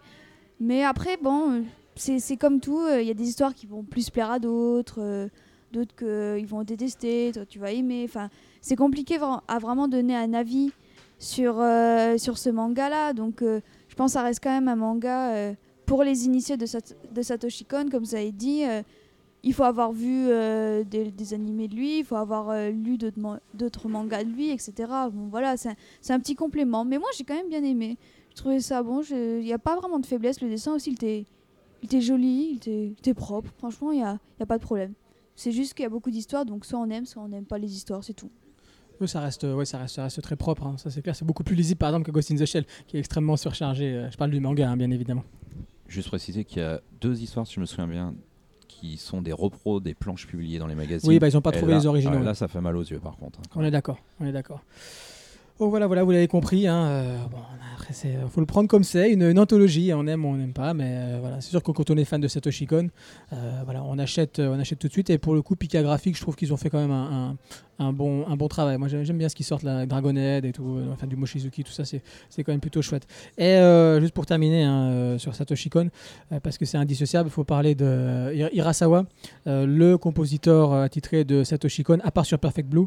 Voilà, c'est il d'habitude, vous savez, quand on réalise un film, on, fait le film et après généralement on demande au, compositeur bah, de composer par rapport aux séquences qu'il va voir. Là, Satoshi Kon lui c'était l'inverse. Généralement, la musique était faite avant et c'est ce qui l'inspirait encore plus. Bon, il avait bien évidemment, mais avant d'écrire vraiment le scénario et tout ça, de mettre en image, euh, il, il fallait la- il lui fallait la musique à un moment donné de Hirasawa et euh, voilà. c'est vraiment quelqu'un qui expérimente énormément. Et si vous avez l'occasion euh, d'écouter, ne serait-ce que la musique de Paprika ou de Paranoia Agent ou, de Millennium Actress, enfin bref, allez-y, c'est particulier. hein, Il y a pas mal de. Bon, certains diront que ça manque peut-être d'instruments. Comment dirais-je De véritables instruments. Et, hum, je trouve que son travail colle parfaitement euh, à l'œuvre de Satoshi Kon, l'œuvre onirique de Satoshi Kon. Euh, on enchaîne sur Outlaw Players de Shonen. hein. je rappelle bien, c'est son nom. C'est un français. euh, qui a été le grand gagnant du prix manga international Japan Expo 2017. Alors la petite citation que je reprendrai avant de vous faire le résumé, c'est celle de Okoto, un des personnages féminins de, de l'histoire, où elle dit L'expérience est virtuelle, mais l'enrichissement et l'épanouissement qui en résulteront, eux, seront bien réels. Alors, qu'est-ce que Outlaw Players? Donc, ça se passe à Terra. Terra, un monde virtuel régi par les lois du RPG type Heroic Fantasy. On y rencontre Velda, Velda, voleuse expérimentée, qui rencontre Saku, hein, c'est notre personnage principal, euh, c'est le seul homme, hein, le seul personnage masculin de l'histoire. Donc euh, Saku, euh, qui est amnésique de service, hein, bienvenue dans le RPG japonais, au détour d'un marché. Afin de progresser dans le jeu et quitter la zone, ils doivent trouver 500 pièces d'or, le prix de la traversée du bateau.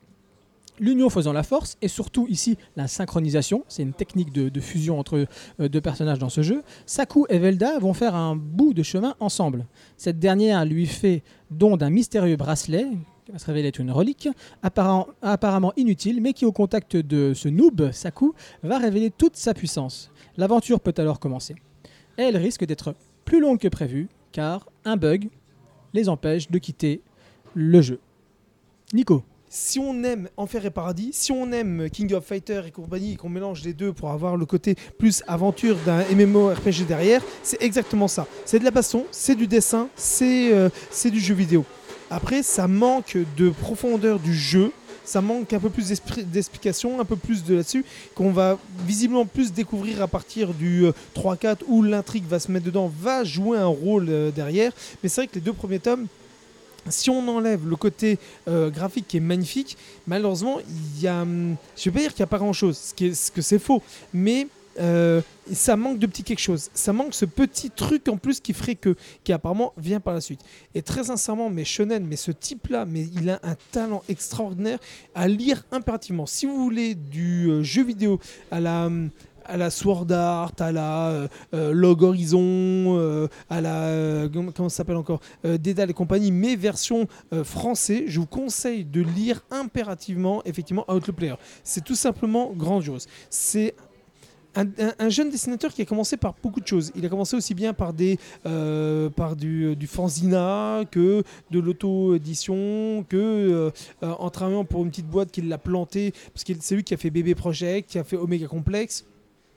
C'est lui qui a fait euh, euh, Lord of Chaos. euh, il, a, fait énormément d'œuvres, mine de rien, et il est très très bon. Mais c'est là, c'est la, la plus aboutie, que ce soit aussi bien au niveau du dessin que de l'écriture, que de l'ambiance.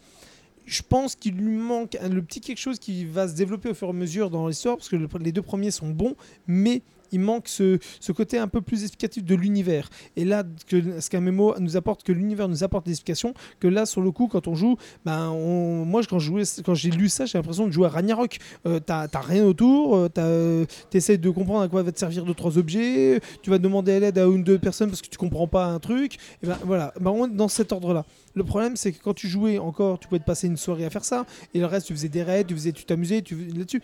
Et c'est ça qui, qui, qui, qui prend là-dessus. Par contre, il est toujours aussi bon dans les scènes d'action, toujours aussi bon dans les pouvoirs, dans les graphismes, dans les mises en scène, mise en page. C'est extraordinaire. Et si on vous dit pas que c'est français, bah vous pouvez pas le voir forcément. On, c'est, quand on voit un manga français, on voit tout de suite les failles, les constructions, parce qu'on a cette habitude française à, faire des, écritures qu'on, ce qu'on ne maîtrise pas, ce que font les Japonais depuis des générations et des générations. Là, sur le coup, Shonen, lui, les maîtrise, mais il les maîtrise à, mais à la perfection. Et c'est pour ça que quand on lit ça, c'est un peu comme euh, Radiant. Radiant, Tony Valente maîtrise quasiment aussi, euh, presque aussi bon. C'est pour ça que sur le coup, on a du mal à voir que c'est français. Sauf dans ses premières œuvres avec ses fonds.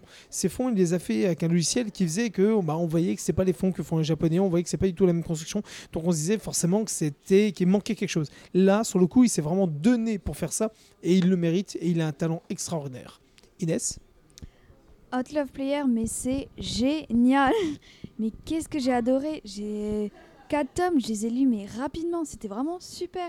Je m'attendais pas du tout à ça, vu que c'est euh, manga français, nanani nanana, mais pas du tout. Si on avait, si on m'avait pas dit que c'était un manga français, euh, j'aurais pas deviné. J'aurais dit ouais c'est un manga japonais, point. Mais non, ce, ce manga est génial pour, euh, pour l'histoire déjà. euh, on se retrouve direct bah, dans, un, dans un RPG. si on, on est familier avec ce. Je trouve que. Je pense que beaucoup est familier avec l'univers. Donc, on peut un peu dire. ouais, il reprend un peu beaucoup trop de choses euh, du RPG, mais en même temps, c'est pas c'est un peu recyclé, mais c'est pas mauvais. C'est juste qu'un RPG, ça, ça a ses modèles, ça a ses bases. euh, Il y a tel personnage à ses capacités, tel personnage à ses races, etc. Mais c'est pas, c'est pas mauvais du tout parce que d'un autre côté, il invente. Par exemple, il invente un bestiaire qui est plus nouveau. Euh, alors bien sûr, on retrouve un bestiaire avec euh, dans les RPG, je sais pas, par exemple, je pense au loup-garou, mais il invente d'autres trucs à côté. Il invente des armes, il invente euh, des nouveaux habits. Il est vraiment excellent de ce côté-là. Il a vraiment une imagination mais débordante pour plein de petites choses. Pour moi, en plus, j'étais pas perdue dans l'univers. Moi, je pense que ça manque pas forcément d'explications. Alors, on verra. En fait, euh, ce manga, il prend beaucoup son temps. Euh, donc, euh, comme il prend son temps, euh, on n'est on pas perdu, mais ça avance doucement, mais sûrement, en tout cas. Il n'y a, y a aucun problème de ce côté-là. Moi, ça me dérange pas du tout. Et ouais, pour moi, c'est une bête euh, shonen, même du côté du dessin. Il est, euh, il est extraordinaire. Euh, Il a un don, mais c'est phénoménal. Euh, Il, a, il arrive à inventer des choses en dessin, comme je l'avais dit, des nouveaux personnages, des nouveaux habits. Aussi, du côté euh, du décor, il n'est pas non plus en plan, c'est détaillé. Euh, à un moment, il fait une ville euh, presque euh, qui en fait Paris. euh, il l'a refait, euh, mais d'une façon géniale. Ou aussi, les, euh, personnages, ils ont. ils ont du caractère niveau dessin ou même niveau histoire. Alors, ils sont pas forcément clichés, moi je trouve. Bon, il y a des types de personnages, c'est sûr, mais je pense qu'il amène quand même quelque chose de nouveau, une certaine profondeur. Puis le manga, il est aussi doté d'un humour, mais vraiment, vraiment phénoménal. Moi, j'ai beaucoup ri. Je trouve ça très plaisant. Ça me dérange pas que ce soit qui ait, qui ait beaucoup d'humour. Moi, j'ai vraiment pas du tout vu le problème. Euh, L'univers aussi, euh, il est bon. Après, il y a pas mal, il y a pas mal aussi de références. euh, euh, Shonen, il fait pas mal de références à la culture, euh, je sais pas, par exemple à Final Fantasy, Pokémon, les ce genre de trucs. Bah, c'est très plaisant, moi, je trouve. Je trouve que c'est. N'y a pas de problème, ça gêne pas la lecture ou autre. C'est juste des petits clins d'œil qui sont toujours bons. Puis l'histoire aussi, on est, on est tout de suite happé, on est vraiment dedans. Il faut pas se fier euh, au fait que ce soit un manga français, honnêtement, euh, il n'y a aucun problème. Ça peut être un manga japonais et il peut concurrencer des mangas japonais selon moi. Euh, je pense que le pro- après le problème pour beaucoup de, lecteurs, c'est qu'ils vont peut-être faire la, compara- la comparaison avec Sword Art Online, ce qui est un petit problème, moi je pense, parce que bon, après j'ai pas vu Sword Art Online, donc euh, mais beaucoup se diront ouais, euh, y a- il manque ça, alors que dans Sword Art Online c'était mieux, nanani nanana. Donc je pense que c'est un problème. En plus, il me semble que cette histoire-là, il l'avait écrite plus tôt, et euh, j'avais lu qu'il avait écrit en 2002 même. Exactement. Ouais, voilà. Donc euh, c'est c'est dommage qu'il n'ait pas, euh, qu'il ait pas pu l'éditer euh, plus tôt, parce que je pense que peut-être que beaucoup euh, auront évité de faire une comparaison avec, euh, avec autre chose, avec Sword Art Online. Donc voilà. Alors, je suis un peu moins emballé, je suis un peu mitigé quant aux qualités et aux faiblesses de ce manga, mais au final, le plaisir de lecture, il est là, vraiment. Euh, ce qui est un peu problématique, c'est tous les poncifs liés au jeu, c'est-à-dire que c'est vu et revu ce qu'il utilise, mais il en fait rien en fait. Voilà, c'est- toujours ça. Ce qui est dommage pour moi, c'est de ne pas avoir un propos dessus, de pas utiliser les codes pour euh, voilà, en casser certains, en garder d'autres pour en faire quelque chose d'astucieux, de, nous dire quelque chose un peu sur cette traversée de l'écran. Euh, D'autant qu'on a une l'entrée en matière est assez laborieuse parce que ça manque de structure na- narrative, de structure scénaristique. C'est vraiment on va d'un point A à un point B, on sait pas pourquoi. Il a quand même des ellipses assez violentes par moment, voire on passe du coq à l'âne des fois, de perso à d'autres. On, comprend après coup pourquoi. Et euh, bon, toute la partie calquée sur le jeu vidéo, la manière dont on l'utilise, c'est quand même assez astucieux, ça marche bien quand on le lit. C'est juste ça manque un petit plus quoi. Pourquoi, euh, pourquoi aller euh, prendre ça et ne pas en faire quelque chose? Euh, Son péché mignon qui est l'humour quand même. hein. C'est des fois c'est tout pour l'humour. hein. Il va nous mettre visuellement l'humour, dans la bulle de l'humour, en dehors de la bulle de l'humour sur la même case quoi. Donc ça commence des fois à faire beaucoup. Mais au final ça ça symbolise bien le, les, les grandes qualités, je trouve, de cet auteur, sa générosité. Quoi. Il a beaucoup d'idées. Il n'y a, p- il y a pas peu de pages pauvres, moi, je trouve, quand même. On pourrait dire qu'il a peut-être trop d'idées, hein, parce qu'il en met, hein, comme si c'était euh, sa première, sa dernière œuvre, que ça allait pas durer longtemps, alors qu'on est déjà à 4 tomes. Donc euh, oui, il est extrêmement généreux et dans le dessin évidemment, on va enfin je vais le répéter comme tout le monde, c'est extrêmement beau, c'est extrêmement euh, détaillé. Euh, je sais pas dans quelles conditions il travaille, mais comparé au japonais où il bosse avec euh, des équipes et tout, enfin là c'est quand même un travail abattu énorme. Il y, a- il y a une équipe là, hein. j'ai lu, Il y a une équipe plus tout ouais, seul. parce Mm. que c'est quand même dur de tenir un rythme comme ça en France, je pense, C'est tout ça, seul. euh, en sachant que voilà, il explique hein, en détail dans, dans les bonus euh, en combien de temps euh, il, doit, il doit sortir son chapitre, c'est un chapitre par mois. Donc évidemment, il n'est pas tout seul. effectivement. À la fin, il y a une dynamique euh, qui est vraiment bonne, qui rattrape tous les défauts, quoi. Même celui d'être extrêmement bavard. C'est quand même le syndrome une case, une bulle, au minimum. Au minimum, une bulle, parce que ça, c'est- dommage, parce que sans ça, vraiment le plaisir, il serait vraiment pas gâché par les autres petits défauts. euh, Ça irait qu'on on accepterait tout. Là, c'est- inutile d'être aussi bavard, quoi. Et lui, il a un personnage principal qui est très stupide, mais auquel on s'attache, je trouve. Moi, je l'aime bien. Mais bon, oui, bah, ça n'a pas l'air d'être le cas de tout le monde, quoi. Voilà, j'ai Euh, pas grand chose d'autre. Moi personnellement, j'accroche plus euh, parce qu'il faut le dire, hein, c'est un manga euh, euh, de femmes. Parce que même les hommes, euh, à un moment donné, ils rencontrent un binôme. Sont deux, on apprend que ce sont deux frères, mais dans le manga, il a, dans, le, dans, dans le jeu, pardon, euh, il a choisi de se mettre en, en perso femme. Donc en fait, au final, dans ce film, dans, oh là là, j'ai du mal, dans ce manga, euh, il n'y a que euh, Saku qui est un homme dans le jeu. Ils sont tous, ce ne- sont que, des femmes. En fait, il est entouré de femmes, ce qui fait qu'il dessine super bien. hein, on va pas revenir là-dessus. Moi, je trouve qu'il est très influencé euh, euh, manois coréen. Je trouve que ça fait extrêmement coréen. Beaucoup de noirs, beaucoup de noirs, très puissant. Euh, un style proche de Arms Pedler ou de ARAD. Donc euh, moi, je trouve que le mec, il a pas à pâlir. Il surpasse même euh, certains japonais, hein, très clairement au niveau, au niveau du dessin, au niveau de la scène d'action, au niveau du découpage, au niveau des trouvailles, comme l'a dit, euh, Inès. Il n'y a, rien à dire. Mais pour moi, euh, bon, je vais pas reprendre les, les choses que Kino a dit, mais ouais, c'est beaucoup trop verbeux. Et pour moi, c'est rédhibitoire.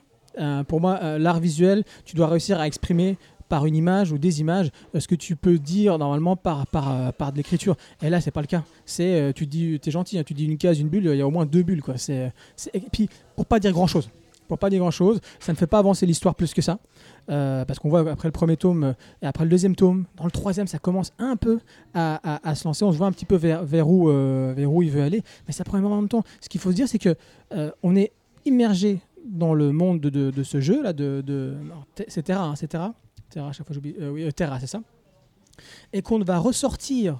euh, C'est-à-dire qu'on va savoir où est-ce qu'on est en IRL, en real life, que dans le tome 3, dans le chapitre 2 du tome 3, c'est seulement à ce moment-là qu'on va savoir qu'on se situe à peu près au niveau du 16 avril euh, midi 53, qu'on est à Paris et que normalement Saku avait un rendez-vous avec une nana qui s'appelle Marjorie et qui c'est elle qui était fan du jeu, qui était censée le faire, lui faire découvrir le jeu. Voilà, et c'est là qu'on va un petit peu sentir ah tiens qu'est-ce qui se passe dans la vraie vie? Est-ce que parce que normalement il est, euh, on peut pas rester plus de 16 jours sans se déconnecter normalement dans le jeu. hein, ce qu'il faut savoir. Et lui, il dit, bah, sachant qu'il est amnésique, mais il se souvient quand même que ça fait trois semaines qu'il est dans le jeu, chose qui est impossible normalement, sauf s'il y a un bug. En l'occurrence, il y a un bug. Mais bon, voilà, c'est les choses qu'on sait sur vraiment euh, l'histoire principale. Il y a une espèce de, pas de secte, mais un mouvement qui va éliminer un, autre complètement. Euh, euh, il y a des guildes, notamment Outlaw Players est une guilde. hein, je vous laisserai découvrir de, de quelle guilde on parle ici. Mais voilà, moi je trouve que ça, c'est très très laborieux dans, dans, dans, dans, l'avancée de son, de, son histoire. Le Schmilblick, il avance pas assez vite.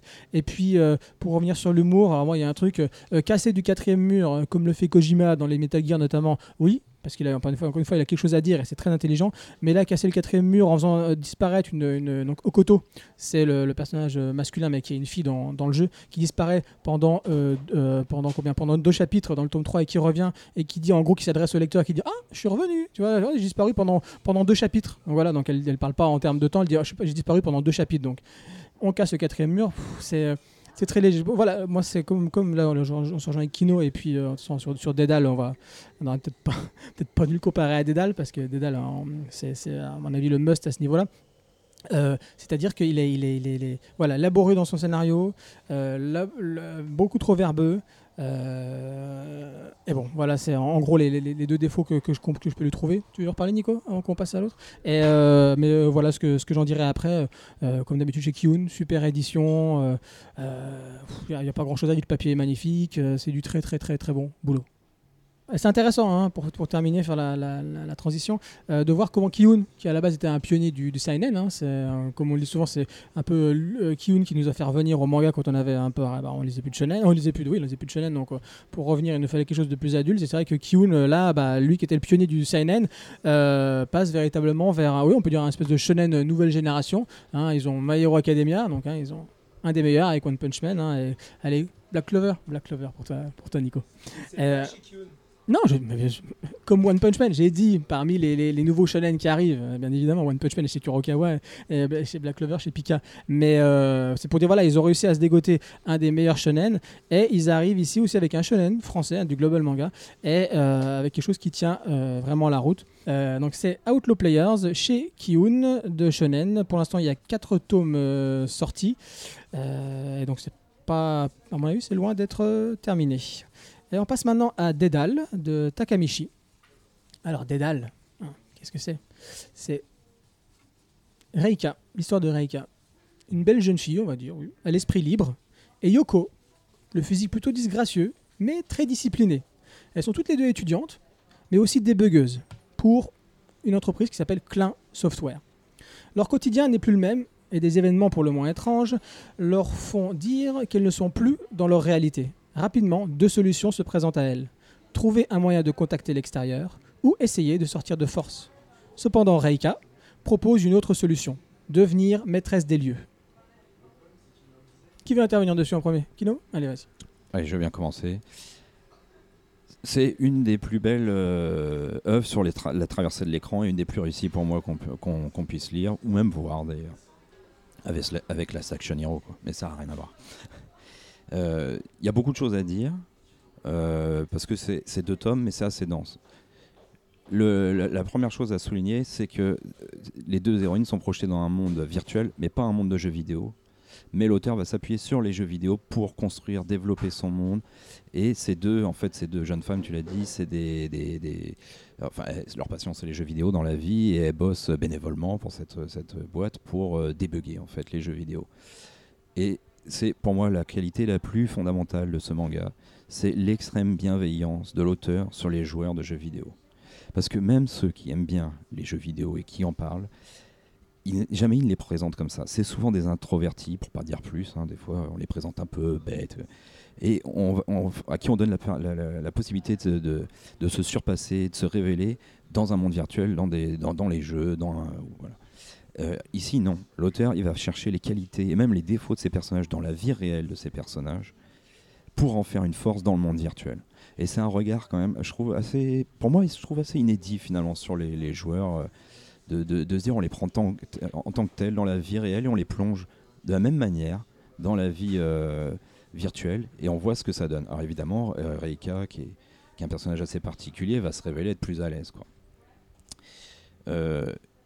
J'adore le, tandem de ces deux femmes, quoi, qui sont, c'est vraiment, euh, c'est construit avec euh, beaucoup d'humanité euh, dans un monde qui est plutôt froid, qu'on peut penser numérique, mais c'est pas, enfin, je vais pas vous révéler, mais c'est pas, voilà, qui, est- en mouvement perpétuel, qui est, constitué de mécanismes, de monstres.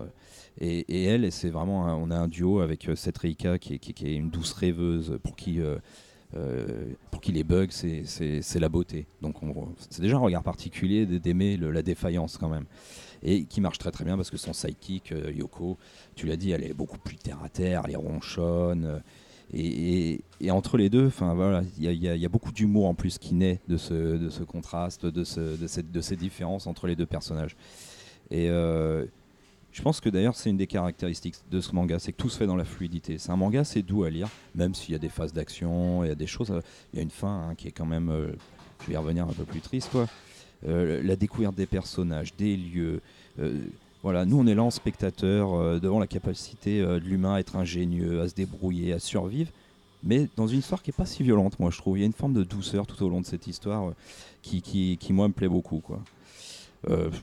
Que dire d'autre encore, quoi. Je sais, enfin, voilà, juste ouais, la fin. euh, la fin- non, un dernier petit truc, Nico, quand même, quoi, qui est, qui est, qui je pense en fait. Spoil Non, mais je raconte pas à la fin. Je dis, parce que je pense que le- l'auteur a quand même envie de nous faire passer un petit message au-delà du, du divertissement, parce que c'est vraiment très astucieux, c'est très intelligent, ça se renouvelle en permanence, ça avance, il n'y a pas de temps mort, ça ne reste jamais euh, figé. hein, le manga, c'est vraiment. euh, alors voilà, mais juste avant de conclure, mais pour Outlaw Player, c'est dur, quoi.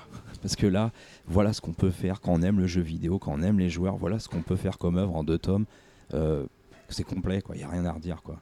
Et moi, j'aime beaucoup cette fin un petit peu triste, un peu mélancolique, où je pense que l'auteur. euh, je rattacherais ça presque au premier manga, là, je voudrais être tué par une lycéenne. Voilà, il faut, il faut avoir de la, de la compassion pour les gens qui voient le monde différemment et qui se situent différemment dans ce monde-là. C'est voilà, on laissons euh, à certains le voir avec leur propre regard et, et, qu'on doit considérer ça comme une richesse, quoi. Parce que euh, même si la majorité des gens ne vivent pas le monde comme ça, et Reika est un, personnage euh, qui véhicule ces valeurs-là et, qui est très forte euh, d'un point de vue euh, humaniste, quoi, on va dire. Ouais, très bon manga en deux tomes à lire impérativement si on aime les jeux vidéo, si on aime le côté l'envers du décor. Parce qu'on nous explique que les bugs, ben c'est pas que des bugs, c'est aussi un envers du décor et c'est très intelligent parce qu'on y découvre vraiment cette, ce, ce parallèle entre notre monde, l'autre monde et ce qu'on y trouve et pourquoi.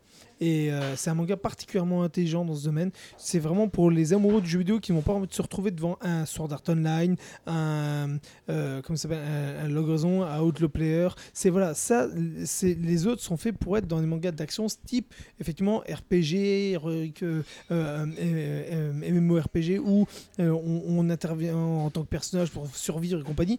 Là, on est dans le côté où on se retrouve dans, cette, dans cet envers de décor. On est humain et on se rend compte que bah, ce monde de bugs, c'est comme l'envers des cœurs d'un jeu vidéo et comment on y est si demain on y était nous. Et ben c'est très intelligent, bien fait. Et moi j'ai pris un plaisir du début à la fin et ne serait-ce que pour un petit détail de, de certaines petites choses, mais on se dit mais euh, l'auteur a été chercher extrêmement loin. C'est très très juste et vraiment j'apprécie, je conseille vivement à tout le monde si on a envie de, de se bouffer un bon manga en deux tomes chez euh, Doki Doki et c'est une perle à lire absolument. L'approche est tellement moins frontale qu'à Outlaw Player sur le, sur le côté virtuel, ça fait, enfin, ça fait plaisir. Et il faut quand même dire qu'on ne dit quasiment rien de l'intrigue parce qu'on ne peut pas, C'est ça. on ne peut pas dévoiler quoi que ce soit, mais il y en a une et elle nous tient du début jusqu'à la fin. quoi. Et euh, c'est intelligemment fait parce que la manière qu'on nous amène l'intrigue est très intelligente. Rien que l'histoire ce téléphone portable et pourquoi et tout ce que ça va impliquer, tu te rends compte que en fait c'est wa, c'est vraiment très wa. Euh, peu de choses à dire euh, sur ce manga parce qu'il a déjà été dit. Mais euh, pour en revenir, c'est vrai que c'est un manga très maîtrisé. L'auteur, il sait où il va depuis le début.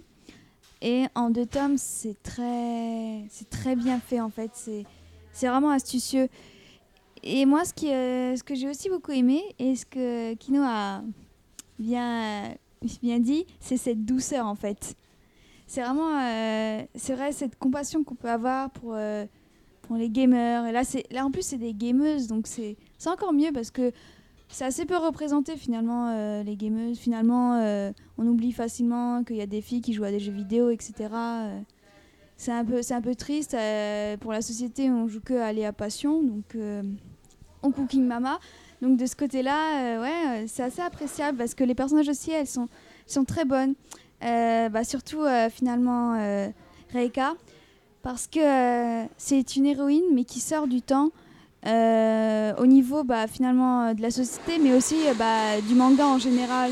Je trouve que c'est un personnage euh, très, euh, bah, très original dans, dans sa réflexion de pensée. Oui, elle est, oui, elle est étrange, oui, elle n'est pas, pas comme les autres, oui, elle pense bizarre. euh. Enfin, elle adore les bugs, euh, elle aime bien se faufiler dans la nature et trouver des chemins euh, que personne connaît, euh, rien que pour avoir des raccourcis, des trucs comme ça. Et aussi, bah, finalement, euh, son amie, là, qui est aussi sa colo- co- colocataire, Yoko, qui elle, elle est, plus cartésienne, mais elle est toujours là pour aider, elle est toujours, euh, elle est toujours vraiment, vraiment bonne. C'est vraiment deux personnages qui fonctionnent très bien. Et aussi, bah, l'univers, euh, il est plutôt bon. euh, moi, ça m'a fait penser à Portal, ça m'a fait penser, ouais, voilà, le jeu vidéo Portal, exactement. Et on se retrouve aussi, bah, si, si on a joué Portal, on, a, on se retrouve un peu dans ce cas-là. Qu'est-ce qu'il faut faire pour avancer? On, est, on se projette dans les héroïnes et on se dit, euh, Ouais, euh, mais du coup, euh, ça, ça sert à quoi? Ça, ça va amener quoi, etc. Pourquoi tel objet fait tel effet sur l'univers?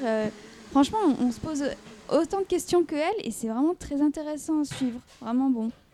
Alors que, après, moi, le problème, c'est que c'est appelé Survival Games. Bon, moi, en fait, j'ai- beaucoup d'a priori sur les Survival Games parce que j'aime pas du tout. Parce que souvent, on a dans l'image euh, Doubt ou King's Game, euh, alors que là, pas du tout. Donc euh, voilà, c'est un petit défaut qu'on peut donner dans le sens là. Mais franchement, à lire pour deux, deux tomes, c'est un manga maîtrisé, très bon, qui sort, qui sort de l'ordinaire. Donc c'est vraiment, c'est vraiment doux, doux. Poudlana et Mouscafé. Pardon, ça c'est un autre débat. Euh, alors, et surtout, il y a une chose qui est très très bonne avec, c'est que tous les gamers, tous, mais absolument tous, vous avez une chance de plus que les autres, parce que quand vous êtes dans le monde des dalles, en tant que gamer, bah, vous avez des réflexes que la plupart des gens qui n'ont jamais joué au jeu n'ont pas. Et donc forcément, vous, vous allez survivre et les autres vont mourir. Donc l'avantage, c'est que vous, gamers, vous avez plus de chances de survivre que la plupart des gens moyens. Donc dites-vous que jouer aux jeux vidéo vous sauve. Et ça, c'est cool. On peut dire ça comme ça. Alors moi, je vais partir sur un truc un peu plus euh, euh, lyrique. hein. Pour moi, euh, voilà, si je devais résumer euh, Dédale, je dirais que c'est une ode à la pensée iconoclaste et à l'amitié. C'est vraiment, comme disent les, Anglais, penser en dehors de la box, think outside the, box. Et c'est vraiment ça. C'est vraiment une mise en avant, une mise en avant de, de ce type de pensée. Et c'est euh, c'est agréable de voir un tel niveau de, de maîtrise au niveau du scénario. Si vous voulez, au niveau du scénario, c'est l'anti-Outlaw Players pour moi. C'est euh, un élément, une interaction avec l'univers, un moyen d'avancer. Et tu as un élément par chapitre en gros. C'est extrêmement bien pensé et à aucun moment tu sens la recette.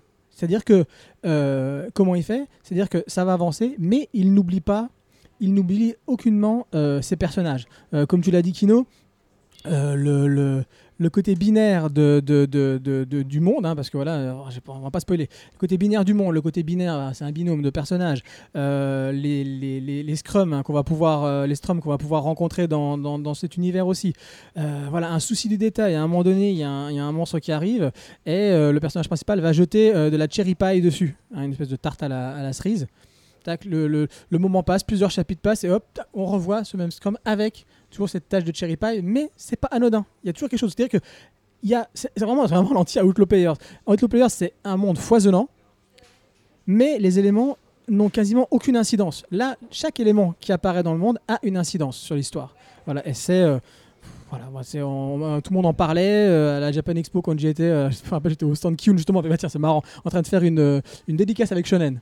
Et juste en face, il y avait le stand Doki Doki et il y avait des dalles. Je dis, oh, c'est bon, je vais attendre des dalles. En plus, ces deux tomes sont sortis. Je vais attendre. Je rentre, je passe chez mon libraire préféré, chez Nico. J'ai dit, Nico, euh, t'as des dalles? Il me dit, non, rupture. Je dis, c'est pas possible. Et du coup, j'ai mis quelques mois avant, avant de, pouvoir le lire. Mais euh, bon, c'est voilà, c'est c'est vraiment euh, extrêmement euh, maîtrisé. Ça fait plaisir de lire une œuvre qui est pensée, extrêmement pensée, du début jusqu'à la fin, dans tous ses détails, et que c'est pas pompeux, c'est pas on nous le balance à la tronche, je suis intelligent, j'ai pensé mon tout, pas du tout. Non, pompeux. non, c'est doux, c'est très doux. C'est on l'a dit. doux. Voilà, donc vous saurez, vous saurez, hein, euh, voilà, euh, Dédale, c'est un manga doux, en deux tomes, chez Doki Doki. hein, il est sorti euh, quasiment il y a un an, hein, mais comme vous l'a dit, nous, on, prend les mangas qui, nous intéressent, pas obligatoirement euh, les sorties euh, du moment. À noter que Un coin de ciel bleu, un de ses mangas précédents, qui date de 2008, euh, arrive le 3 mai chez Nobi Nobi. Hein, donc n'oubliez pas, pas ça. C'est bien, je vois Inès, elle fait des, des gestes un peu bizarres. Elle essaie de, de se dépatouiller de je ne sais quoi. Inès, tu peux nous dire ce que tu as entre les mains là? La montre de Yokai Watch. Ah, Voilà, est-ce que tu peux nous faire un petit test Micro dessus. Vas-y Nico, toi tu maîtrises. Voilà, c'est comme ça.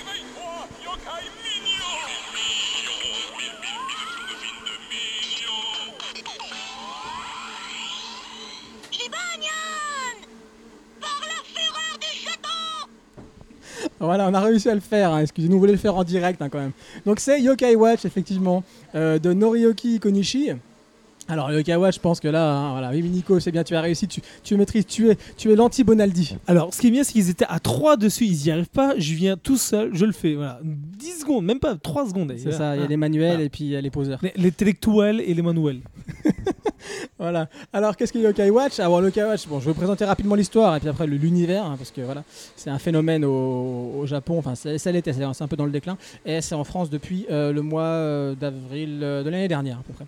Donc, c'est l'histoire de Nathan Adams, un gamin de CM ans. Lui, c'est un Kodomo, il faut bien le dire. Donc, un manga à destination des enfants. Nathan Adams, c'est un gamin de CM1, euh, tout ce qu'il y a de plus banal. Alors qu'il se promène dans la forêt avoisinante, prêt à chasser les insectes, il tombe sur un vieux gachapon. Hein, vous savez, les dans lesquels on une pièce de, on mettait une pièce de 2 francs ou de 5 francs, on tournait, puis une petite boule qui sortait. C'est ça un gachapon. Donc la, curiosi- la curiosité aidant, il tourne une poignée, libérant ainsi le mystérieux précieux. Il ouvre alors la curieuse boule, dont sort un être fantomatique nommé Whisper, un yokai valet qui lui offre la fameuse Yokai Watch. À quoi sert cette Yokai Watch? Elle sert à voir le monde des yokai. Alors avant de laisser la parole, qu'est-ce qu'un yokai? Un yokai, c'est un terme en gros qui regroupe euh, des êtres invisibles du folklore japonais. On- Il y a des fantômes, des esprits, des démons. Et ils interfèrent avec la vie des êtres humains. Donc on ne peut pas les voir, hein, à part Nathan avec cette Yokai Watch. Et ils interfèrent, comme je vous l'ai dit, avec euh, la vie des humains. hein. Ils peuvent vous faire oublier des choses, euh, créer des disputes, voilà. Et donc ce manga, qui est sorti chez Kazé, depuis, euh, depuis 2016, hein, c'est ça, depuis 2016, euh, et à un rythme extrêmement soutenu. Il y en a quasiment un euh, tous les mois qui sort. Il y en a encore un qui arrive le 19 avril, si je me souviens bien. Donc c'est, je vais pas dire l'adaptation, mais ça fait partie de la stratégie cross-platform, cross-média, pardon, de, de Level 5. Level 5, c'est le papa de Inazuma Eleven, du professeur Layton. Et donc eux, quand ils sortent un jeu ou un dessin animé ou un manga, vous êtes sûr d'avoir la panoplie. En l'occurrence, là, vous avez entendu la montre euh, de la Yokai Watch qui est sortie, qui ne sert pas à grand chose à part euh, mettre les petits jingles des petits euh, yokai quand ils apparaissent dans le dessin animé. On est d'accord Elle fait Comment ça, on, on se met pas à voir les yokai? Non, on va pas les yokai, elle s'allume pas. Ah non, Bon, il y a un peu- un peu de lumière, non, même pas de lumière, rien du tout. Donc, hein, admettons, hein, voilà. Euh, donc, comme je vous dis, il y a toute la panoplie. Il y a le dessin animé, hein. il y a euh, le jeu vidéo, le nouveau qui arrive le 5 ou le 7 avril, là, euh, Esprit Malin. Donc, c'est en deux déclinaisons, un peu comme Pokémon, hein, parce que le concept, c'est un peu comme les Pokémon. C'est on suit le petit Nathan et il va essayer de nous attraper, pas attraper justement, devenir copain avec les yokai. C'est la grande différence. Ça, Nico vous en parle après. Exactement, c'est love. Après la douceur, c'est love maintenant. C'est, il va devenir ami avec tous ces yokai et il va les, entre guillemets, invoquer en mettant leur médaillon. Parce que quand il devient ami avec eux, il leur file un petit médaillon qu'il met dans la montre et ce yokai vient l'aider à vaincre ou à faire entendre raison à un autre yokai euh, qui sème le désordre euh, euh, autour de lui, enfin sur la Terre. Alors, euh, ah, Kino, Kino, il veut, il veut parler, Kino. Euh, Pas trop, non Pas trop, non, parce que je vais Bah, rapprocher le micro. je peux me Alors- lancer si tu veux. Ouais, attends, je termine, je termine Vas-y. juste parce que moi, moi je, euh, je, vais, je vais juste commencer là-dessus pour dire que euh, donc moi j'ai découvert ça bien évidemment parce que j'ai des enfants et qu'il fallait et qui, voilà en, en termes de Kodomo, faut reconnaître qu'en France on n'a pas grand-chose qui nous arrive. hein. j'ai commencé avec Lucica Lucica donc chez Kiun de Yoshitoshi Ab, voilà qui à la base on a plus tendance à faire des, des œuvres pour adultes, donc qui a fait qui a fait Lucica Lucica. Euh, donc c'est une petite gamine complètement, euh, voilà, complètement en l'air, qui fait plein de bêtises, mais voilà. Euh, on a, enfin, il y a- quoi, il y a quoi en Kodomo Il y a euh, Happy Clover, hein, on suit un petit lapin. Et puis je citerai encore, qu'est-ce que comme, ah oui, le magnifique. Alors ça c'est chez, bon, Nico, tu vas arrêter avec la montre? et chez Komiku.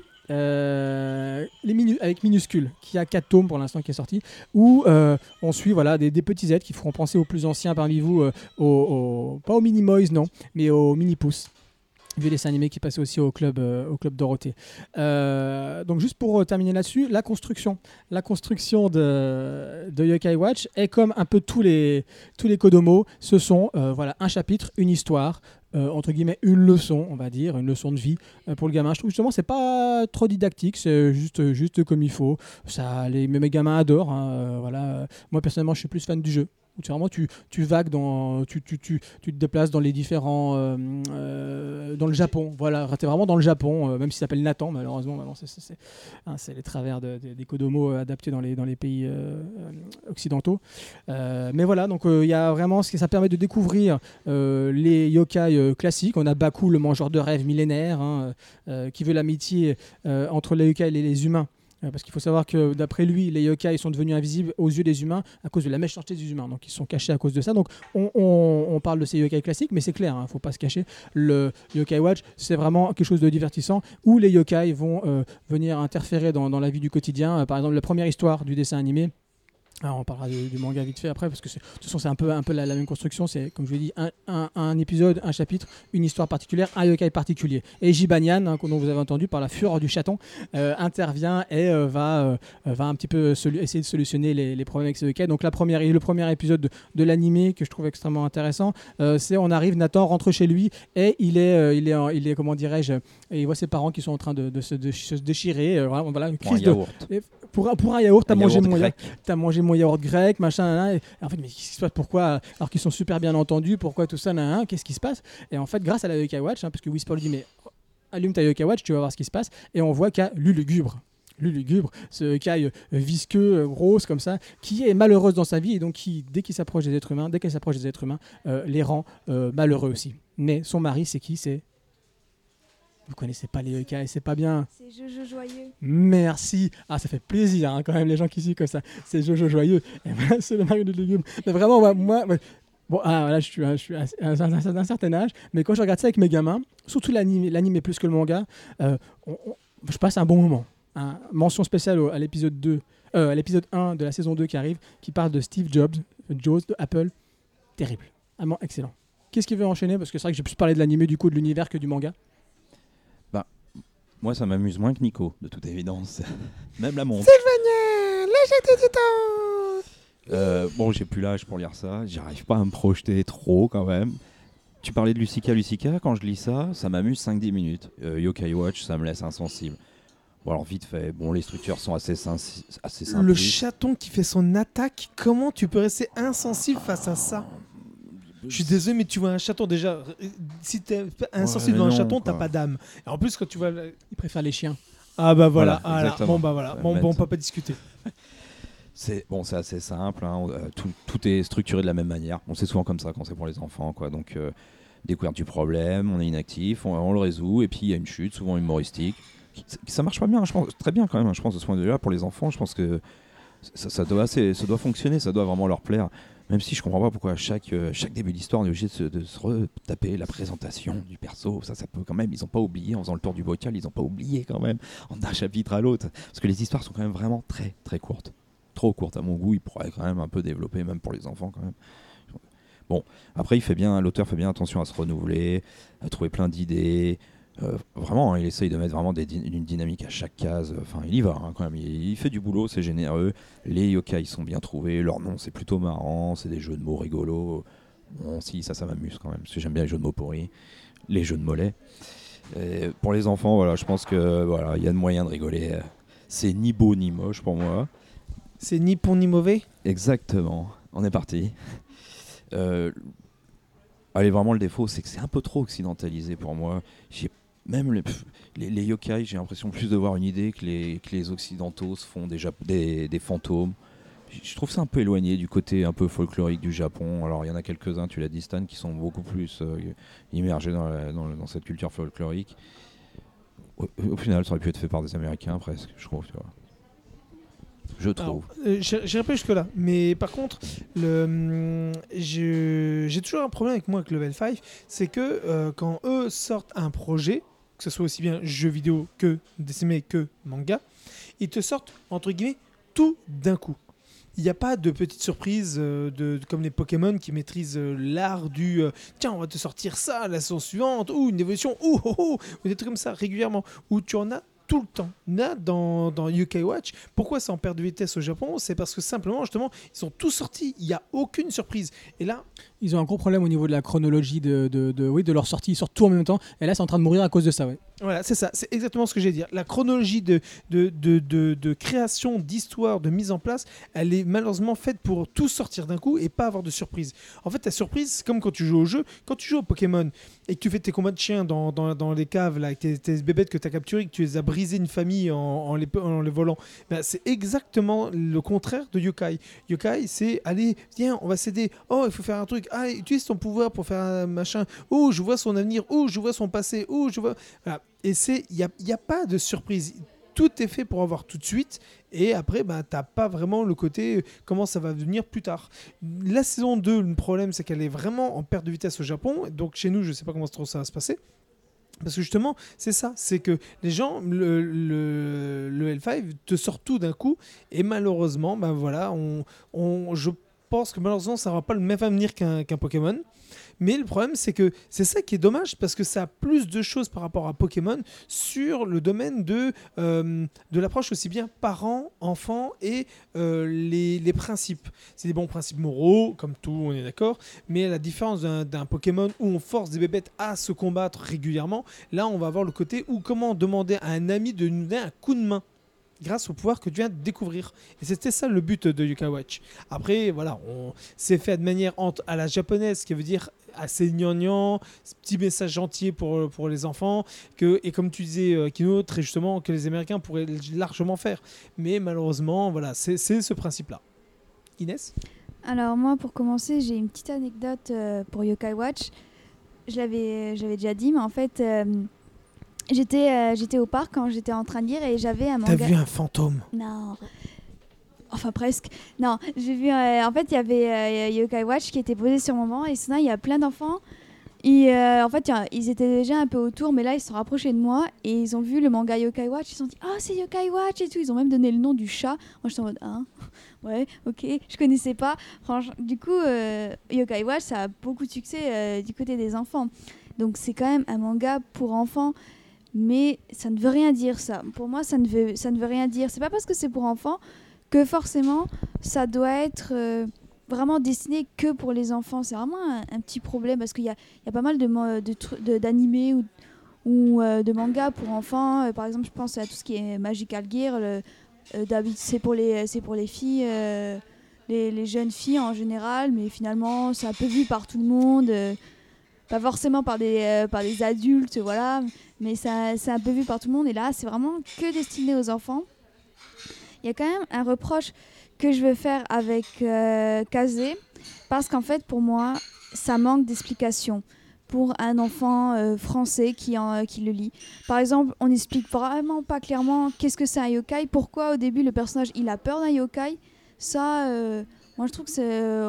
on, euh, je pense que si un enfant il le lit, il va pas comprendre pourquoi il a peur. Finalement, le fantôme il est tout mignon et tout. Il va pas forcément penser euh, au fantôme d'aujourd'hui. Il va pas penser qu'un yokai euh, c'est aussi l'imaginaire japonais. Ça signifie. euh, Il y a un sentiment derrière, ça peut hanter ça peut faire ça. Et puis il y a- plein d'autres trucs où il saura pas. Par exemple, il y a un chapitre où il y a un yokai, c'est un mochi. Qu'est-ce que c'est un mochi pour un enfant comment il peut le savoir? C'est euh, c'est un gâteau japonais, certes, euh, on le dit, mais vite fait, mais on voit même pas sur le dessin, ça ressemble à un gros rond, on sait que c'est gluant. Mais pourquoi c'est mangé le un 31 février, etc. Moi, je pense que ça manque un peu d'annotation. hein. C'est tout con. Mais euh, pour nous, si on le lit, on sait. Mais pour un enfant, je pense pas qu'il le sait. Je pense qu'il peut. Est-ce qu'il va, forcément le deviner Oui et non, quand même. Moi, je pense que ça manque d'explication. Et c'est quand même. Ça reste quand même un manga pour enfants. Ça plaît aux enfants. Je l'ai très bien vu hier au parc. euh, mais bon, euh, voilà. Vu que c'est trop connu Pokémon, euh, là. Yokai Watch, ça amène rien. C'est pas, c'est trop classique, c'est trop revu. On a juste changé finalement un petit objet dedans. Voilà. Bah, tu sais, le problème, c'est que les... nous, on se pose ce genre de questions, mais les gamins ne se posent absolument pas ce genre de questions. Quand euh, je reviens encore à dire toujours un peu le côté euh, à l'époque. C'est toujours un peu con de dire ça, mais quand on avait des, des, des, euh, des trucs pour les gamins à l'époque, on se posait pas de questions. On avait des, des, des animés, on voyait des trucs, on se disait waouh, et on se posait pas de questions à savoir qu'est-ce que c'est comme bébête. Les pareil pour Pokémon. Pokémon à la base, c'était euh, des bébêtes qui devaient avoir que des insectes. Ensuite, ils en ont fait des créatures qu'on connaît. Mais la plupart sont des choses aussi tirées du folklore ou des idées à la japonaise que nous on n'a pas eu forcément. Mais après ça s'est adapté à, le, au, au à la mondialisation. Et euh, pareil pour tout ce qui est euh, euh, les Yu-Gi-Oh, tout ce qui est jeux de cartes dans ce style-là. Si on prend les, les Magic, on avait le style à l'américaine. Là on a l'autre côté à la japonaise.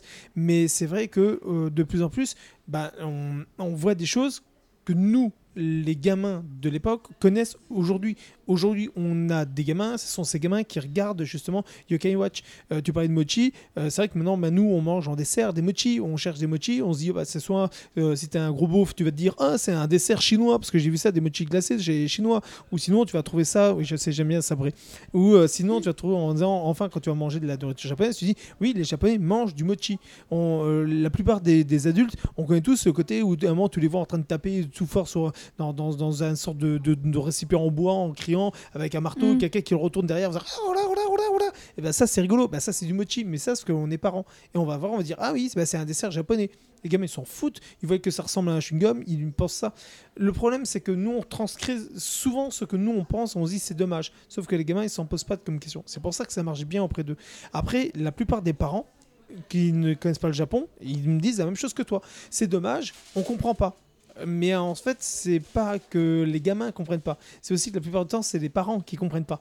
Les gamins, ils s'en foutent. Ouais, non, parce que quand, euh, quand j'étais petite, euh, j'étais fan de Magical Doremi, je le suis toujours.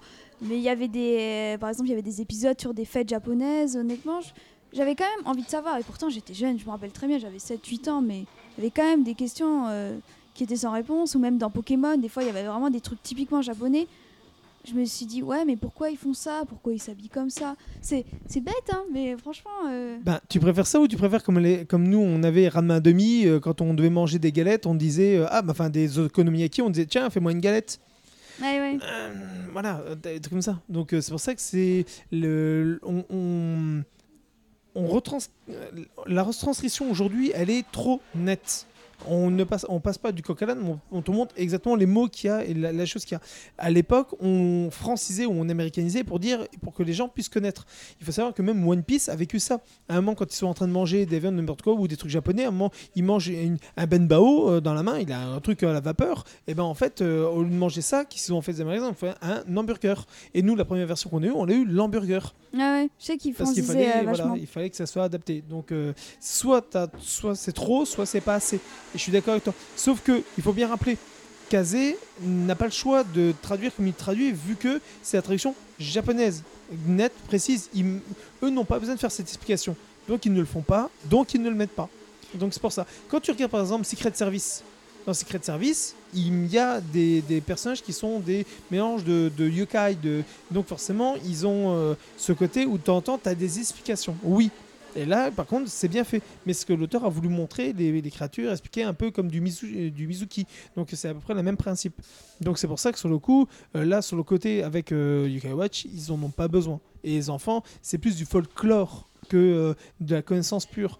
Comme tu le dis, eux ils le connaissent, nous on le connaissent pas, c'est dommage, mais malheureusement c'est le, on a le choix. Soit on fait du droit et on fait vraiment ce qu'il y a au Japon, soit on en fait plus, mais à ce moment-là il faut en plus demander des autorisations, il faut rajouter en plus, c'est le bordel. C'est pour ça qu'ils le font pas. Mm. Soit tu rajoutes et tu fais comme GTO, et par exemple c'est marqué à la fin de GTO, à un moment il parle de Son Goku, euh, dans la fin de GTO euh, dans, dans chez Pika, j'ai juste envie de les cramer pour ça, c'est marqué euh, Son Goku né sur la planète Namek.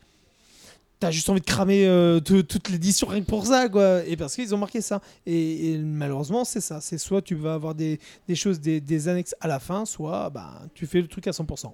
Mhm. Ouais, je suis plutôt d'accord. En tout cas, moi, je regarde ça avec mes gamins et je passe un, un- bon moment régulièrement. Euh, avec, comme je vous dis, hein, moi, je suis plus. Si je devais classer euh, donc entre le manga, l'animé et, et le manga, l'animé et le jeu vidéo, je mettrais en premier le jeu vidéo. Voilà, même si voilà, c'est, je pense que c'est un, un bon premier pas dans, dans le RPG, plus que Pokémon, je pense, encore une fois. Euh, je mettrai en deuxième l'animé, qui est pour moi largement au-dessus de Pokémon. Vraiment largement au-dessus de Pokémon, beaucoup mieux pensé, qui raconte plus, beaucoup plus de choses pour moi que sur la société japonaise. Et je mettrai en dernier euh, le manga, qui est somme toute euh, plutôt correct, apparemment mieux qu'un Inazuma, Ele- Inazuma Eleven, d'après ce que j'ai pu en, euh, en entendre. Euh, voilà mon petit classement euh, Yokai Watch. Et dis-moi juste comme ça, là, je reprends le, le, le Ines Power. Est-ce que tes gamins, ils ont déjà eu ce côté où, à pas tout comprendre et te demander des explications ou euh, où ils l'ont absorbé en se disant euh, ils se posent pas de questions et ils en profitent? Comment ça se passe? Non, non, posent pas de questions, ils en, ils en, ils en profitent. Non, non, il n'y a, pas de- y a pas de souci à ce niveau-là. D'ailleurs, nous, quand on était gamin, quand on regardait Ken le Survivant, on se posait pas de questions sur des, des- des doigts enfoncés dans le ventre. On a pris ça pour une normalité. Quoi. Ouais, Moi j'ai essayé plusieurs fois avec mon frangin de lui enfoncer mes dents dans le ventre. Voilà. Bon après, euh, il m'en cognait une ce qui était plus grand, mais ouais, après ça. ok, d'accord. Bon, voilà, et je dirais juste que trop de Jibanyan tue le Jibanyan. Il faut savoir que dans chaque euh, épisode du, du- de, de- euh, euh, du manga, pardon, même si c'est très marrant parce qu'en fait, quand il appelle Jibanyan, Jibanyan arrive, euh, peu importe où est-ce qu'il était, il arrive dans l'action dans laquelle il était, c'est-à-dire par exemple, s'il était en train de se faire dorer la pilule sur la plage, il arrive en pleine ville en train de se faire dorer la pilule et puis il se dit Oh, mais qu'est-ce que je fais là? Et ça à chaque fois, donc à chaque fois, c'est des situations différentes. Je trouve ça, moi, ça me fait, voilà, ça me fait rire malgré, malgré mon âge. Je suis d'accord. Voilà, merci. Non, mais l'auteur euh, se, se casse la tête pour euh, avoir euh, plein de petites trouvailles. Voilà, il partout, se trouver je des petites trouvailles de temps en temps. Oui, oui. Mais euh, voilà, donc euh, non, vous aurez bien compris, euh, Yokai Watch, ça me plaît beaucoup. Voilà. Donc on va s'arrêter là pour nos chroniques aujourd'hui. Je répète, Yokai Watch, c'est- chez Kazemanga. Il y a 4 tomes actuellement. Le cinquième arrive là, je crois le 19 avril, hein, très très bientôt. Et le jeu, le prochain jeu, le, donc le deuxième jeu Yokai Watch arrive aussi début avril. Voilà. Et donc maintenant c'est l'heure du Totally Crazy, l'instant où chaque mois nous faisons part de nos découvertes extra manga les plus folles.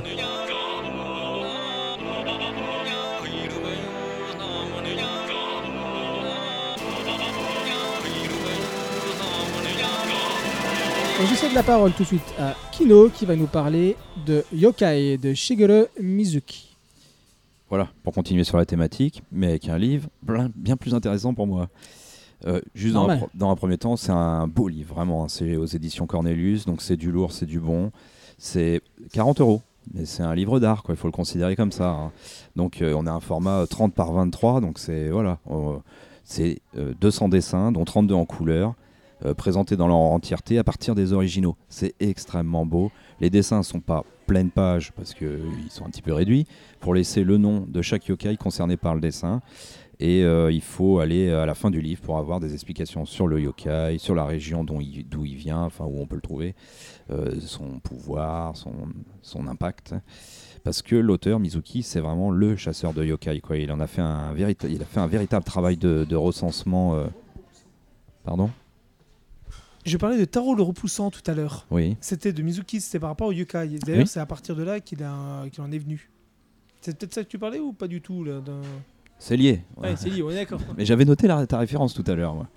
Et euh, donc oui, je disais, c'est le chasseur de yokai et il a fait un travail de recensement dans les campagnes, euh, un peu après euh, la sortie de la guerre et plus, hein, pendant longtemps, à une époque où le folklore et les légendes peut-être commençaient à tomber un peu dans l'ou- dans- dans l'oubli. Et donc il a vraiment une importance, euh, même sur d'autres auteurs, euh, Miyazaki plus tard, et, et tout ça, parce que vraiment il a, il a sauvé tout ça. Quoi. Il est vraiment allé chercher euh, tout ce qu'il pouvait d'informations. quoi. Oui, Stan? Non, c'est bon, c'était pour voir.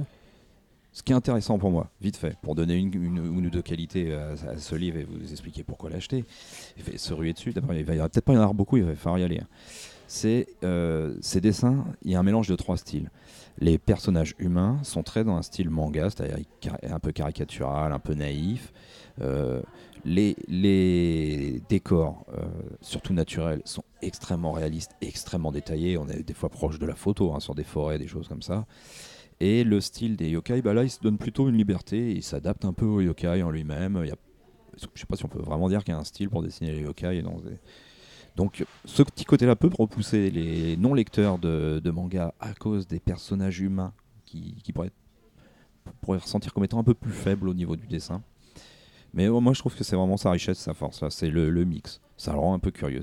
C'est, moi, je l'ai acheté. C'est un livre, on ne cesse de retourner dedans euh, pour aller se balader dans le surnaturel et l'imaginaire japonais euh, sans problème. Il y a beaucoup à lire. Enfin, à, à regarder. Quoi. D'ailleurs, il faut savoir que Taro le repoussant, je reviens dessus parce que ça me fait penser par rapport au yokai, euh, il s'en est servi beaucoup pour euh, justement expliquer comment les trouver, comment les voir, comment les, les, euh, les- pas les combattre, mais plutôt les appréhender. Et euh, il a été très intelligent de pouvoir nous faire découvrir à travers tous les yokai ses, ses, ses, ses- ses- ses œuvres. Et c'est l'auteur qui est quand même le plus grand spécialiste actuellement au Japon de, euh, de yokai. Il a quand même, il faut savoir qu'il ça fait pratiquement plus de 40 ans, enfin même plus qu'il dessine, je crois que c'est 50 ou Mhm. même plus. Il a perdu son bras droit, il a dû apprendre à redessiner intégralement du bras gauche pour faire ses œuvres. Un- ce mec est un, juste un des plus grands. euh, c'est un fou, c'est un fou. Ce mec est, extraordinaire. Il a, il a référencé tous les yokai de, tous les de toutes les régions. Chaque région, chaque zone, chaque domaine, montagne, quartier ou n'importe quoi possède un yokai. Et il y a une naissance de son yokai et même des fois des, des, des dérives par rapport à d'autres précédents avec des évolutions qui ont, sont venues par X et Y raisons, que ce soit euh, du marché de l'époque, euh, de, de, de, de la culture de l'époque, de la religion de proche de l'époque, qui a amené des évolutions. Et euh, c'est quand même fou. Et c'est ça qui est très très intéressant dans, son œuvre. Et c'est pour ça que oui, c'est une œuvre qui est extraordinaire à découvrir si on veut en apprendre sur les yokai. C'est extrêmement riche. Et pour ceux qui auraient son dictionnaire des yokai, euh, ruez-vous quand même sur ce livre. hein. Yokai, il s'appelle tout simplement aux éditions Cornelius, parce que là, c'est la partie visuelle avec les dessins pleine, quasiment en pleine page, quoi. En grand format, quoi. Là, on n'est plus dans le, dans le blabla. On est dans le dessin. Merci Kino, je ne relèverai pas tes petits pics.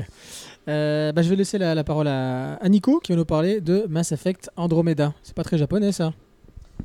C'est pas japonais, mais c'est euh, ceux qui aiment le côté un peu RPG, le côté action RPG, le côté aventure, le côté jeu vidéo, mais qui aiment aussi bien la science-fiction et autres. Certes, c'est pas japonais, mais je suis désolé. Je l'ai acheté, je, je joue dessus, je suis drogué à Mass Effect Andromeda. Je n'ai même pas terminé euh, Fossile de rêve parce que j'ai joué à Andromeda. Je n'ai même pas. L'aveu, l'aveu. Je l'avais l'aveu. Je n'osais pas le dire tout à l'heure quand il y a, un stade, j'ai attendu qu'il parte pour le dire. Non mais c'est horrible. Il y, y a des trucs, mais ma, ma vie en ce moment est, est réglée par rapport à mon envie de jouer à ce jeu tellement qu'il est bon. C'est hum, certes il est différent des, précédents euh, de, Mass Effect par rapport au 1 voire le 2, mais il apporte une, nouvelle fraîcheur et surtout une nouvelle euh, façon de voir un peu le jeu et l'univers. Et très sincèrement pour les amoureux de, ce jeu je le conseille vivement. Il est tellement bon. Je- j'en fais l'apologie. Par contre hein, j'ai un énorme coup de gueule et là là je deviens sérieux deux secondes Les visages. non, les visages, c'est un autre coup de gueule, mais ça, c'est un autre détail. En fait, le problème des- de Mass Effect, c'est qu'ils essaient de faire tellement réaliste qu'au bout d'un moment, ça ne l'est plus. Les yeux, c'est aux yeux comme c'est réaliste, ou les positions. Tu, tu vois les gens marcher quand ils marchent, ils ont les bras comme ça, en, en- en arc de cercle, les jambes plus ou moins en arc de cercle quand ils marchent, t'as l'impression d'avoir des singes. que ça, tu te dis, mais non, non, non, non. Donc voilà, donc, tu, tu- tu as envie de tuer quelqu'un. Et la deuxième chose, que je, pour moi, enfin, la première chose qui est un véritable coup de gueule, Ok, je, je veux bien dépenser, dépenser mon fric. Je veux bien avoir un- un- un- une version Deluxe Potatoes, euh, l'acheter pour moi, pour me faire plaisir.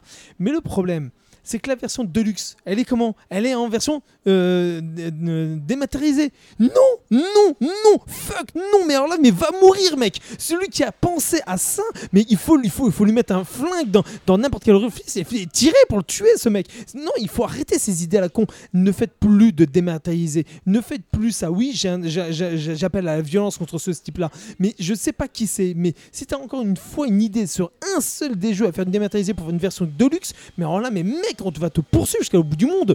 Non, on a envie d'avoir des objets, on a envie d'avoir du goodies, on a envie d'avoir des choses, du, du toucher. J'ai pas envie d'avoir de, de- Ah bah demain, tiens, je l'efface parce que j'ai besoin de place, j'ai pas assez de place sur mon ordinateur. Mais merde, non Quand la PlayStation elle va mourir et que je voudrais avoir mon jeu, comment je vais faire? Eh ben je pourrais pas. Eh ben voilà, donc va mourir. C'est ce que je dis. Non, enfin, rends-moi le micro. Non, non. Ouais. Bonjour la censure hein, qu'on va se taper là. Bon là non, c'est pas possible. Nico, t'es fou. Ah Ukiya n'avait pas de... Non, je dis bien, mais non, non et non. On avait dit qu'on s'était doux aujourd'hui. Oui, doux et amour, on avait terminé comme ça. Alors, Dou- euh, je te coupe la parole, Esprit. Doux et amour, ok, il est beau, il est bien, jouez-le. L'idée, le principe, l'interaction est très bonne. Les personnages sont assez riches, ils ont essayé de pousser un maximum, certes, peut-être pas que le meilleur des résultats, c'est une très bonne version. Ceux qui veulent découvrir cet univers, ils ont aimé le premier et le deuxième, essayez-le, il vaut vraiment le coup. Voilà. Bon Inès, toi tu nous as parlé du DLC de Witcher 3, le dernier DLC, Blood and Wine. Alors, qu'est-ce qu'il donne? Ça fait quelques temps qu'il est sorti, mais j'en ai entendu beaucoup de bonnes choses. Ouais, et toi? bon, je suis un peu en retard. euh, Avec tout ce qui sort en ce moment, c'est normal, on Mais t'excuse. j'en parle euh, parce que c'est mon dernier jeu. c'est l'un des derniers jeux vidéo auxquels j'ai joué et puis j'avais pas d'idée de coup de coup de cœur. je C'est pas très direct. japonais non plus. Du coup, allez hop, on va prendre ça, The Witcher. Bon alors, euh, je pense que pour beaucoup, tout le monde connaît un peu The Witcher, tout le monde en a entendu parler euh, du 3. C'est un sorceleur, euh, Gérald de Rive, qui, euh, qui a des contrats, qui tue des monstres, euh, qui voyage seul. Il y a une histoire derrière, bref. Moi j'ai plus parlé du DLC quand même. Bon bah, CD Projekt, ils sont. c'est l'une des compagnies, pour moi, les plus généreuses. Parce que je crois, je sais plus combien elle avait coûté le, le DLC, je crois 25 euros ou 15 euros. Non, c'était plus 15 euros, je crois. hein. Il était pas très cher le DLC. C'était dépendait si tu prenais les deux ou juste un en fait. Ah bah moi j'avais, euh, bah, j'ai juste pris euh, Blood and Wine, enfin Heart of Stone, je l'avais déjà, je l'avais déjà acheté, mais bon, Mhm. c'était avant. Ils sont tellement généreux euh, parce que avec euh, dans ce DLC de Blood and Wine, on a une nouvelle région qui est Toussaint. Alors pour nous Français, on est dans, dans un pays connu parce que il reprend en fait les paysages français euh, des Pyrénées euh, et aussi l'Italie euh, avec tout ce qui est les, les, les vignobles, ce genre de choses. Donc c'est vraiment très très beau, très très beau. C'est vraiment plus du tout le même univers qu'on retrouvait bah, à Velen, à Novigrad ou à Skellige. Là c'est vraiment un pays, une région du sud. Donc ça c'est vraiment top. C'est, il y a aussi des nouveaux, du coup il y a aussi des nouveaux, des nouveaux monstres, il y a un nouveau bestiaire qui s'agrandit. Et puis bien sûr il y a une histoire.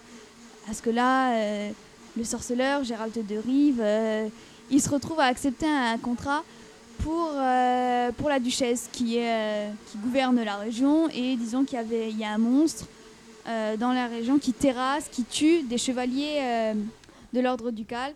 Et donc, ça va, il va découvrir ça. Donc, l'histoire, elle est géniale. Il y a aussi plein de quêtes dessus. Donc, franchement, ils sont généreux. C'est top.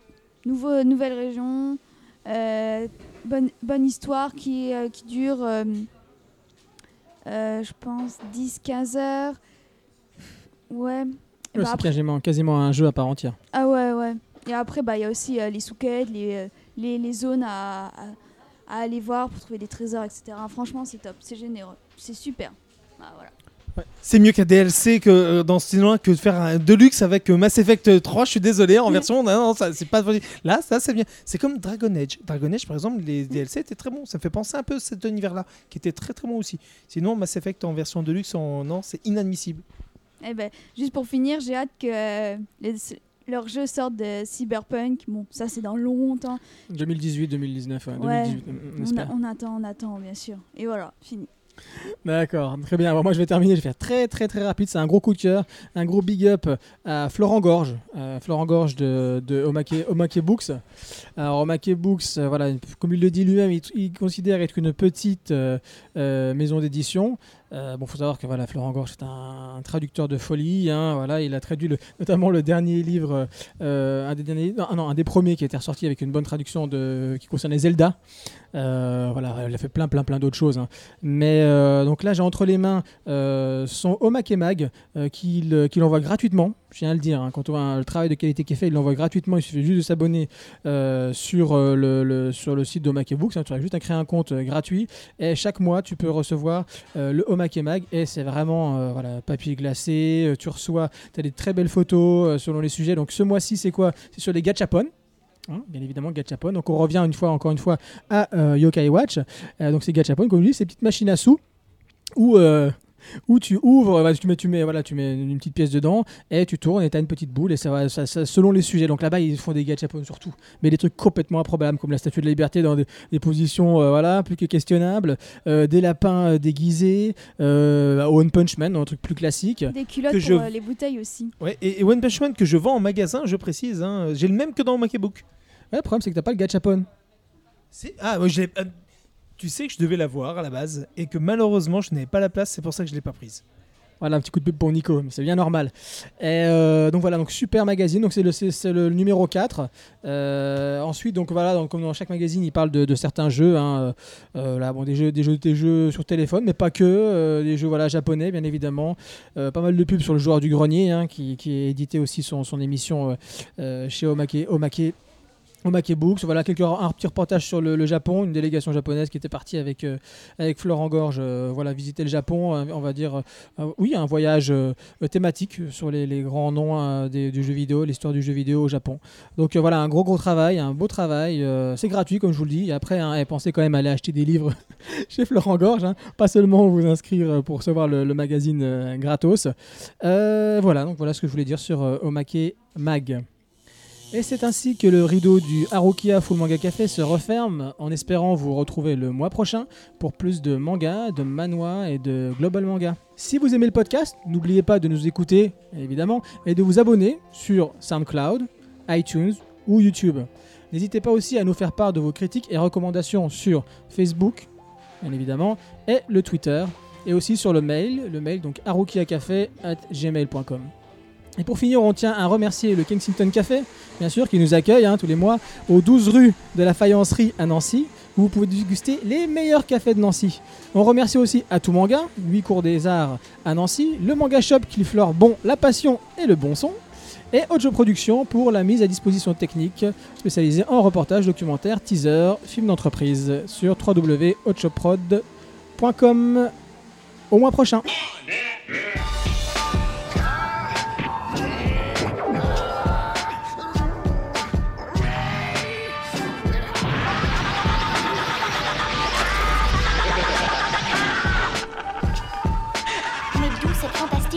et cette énergie peuvent-elles venir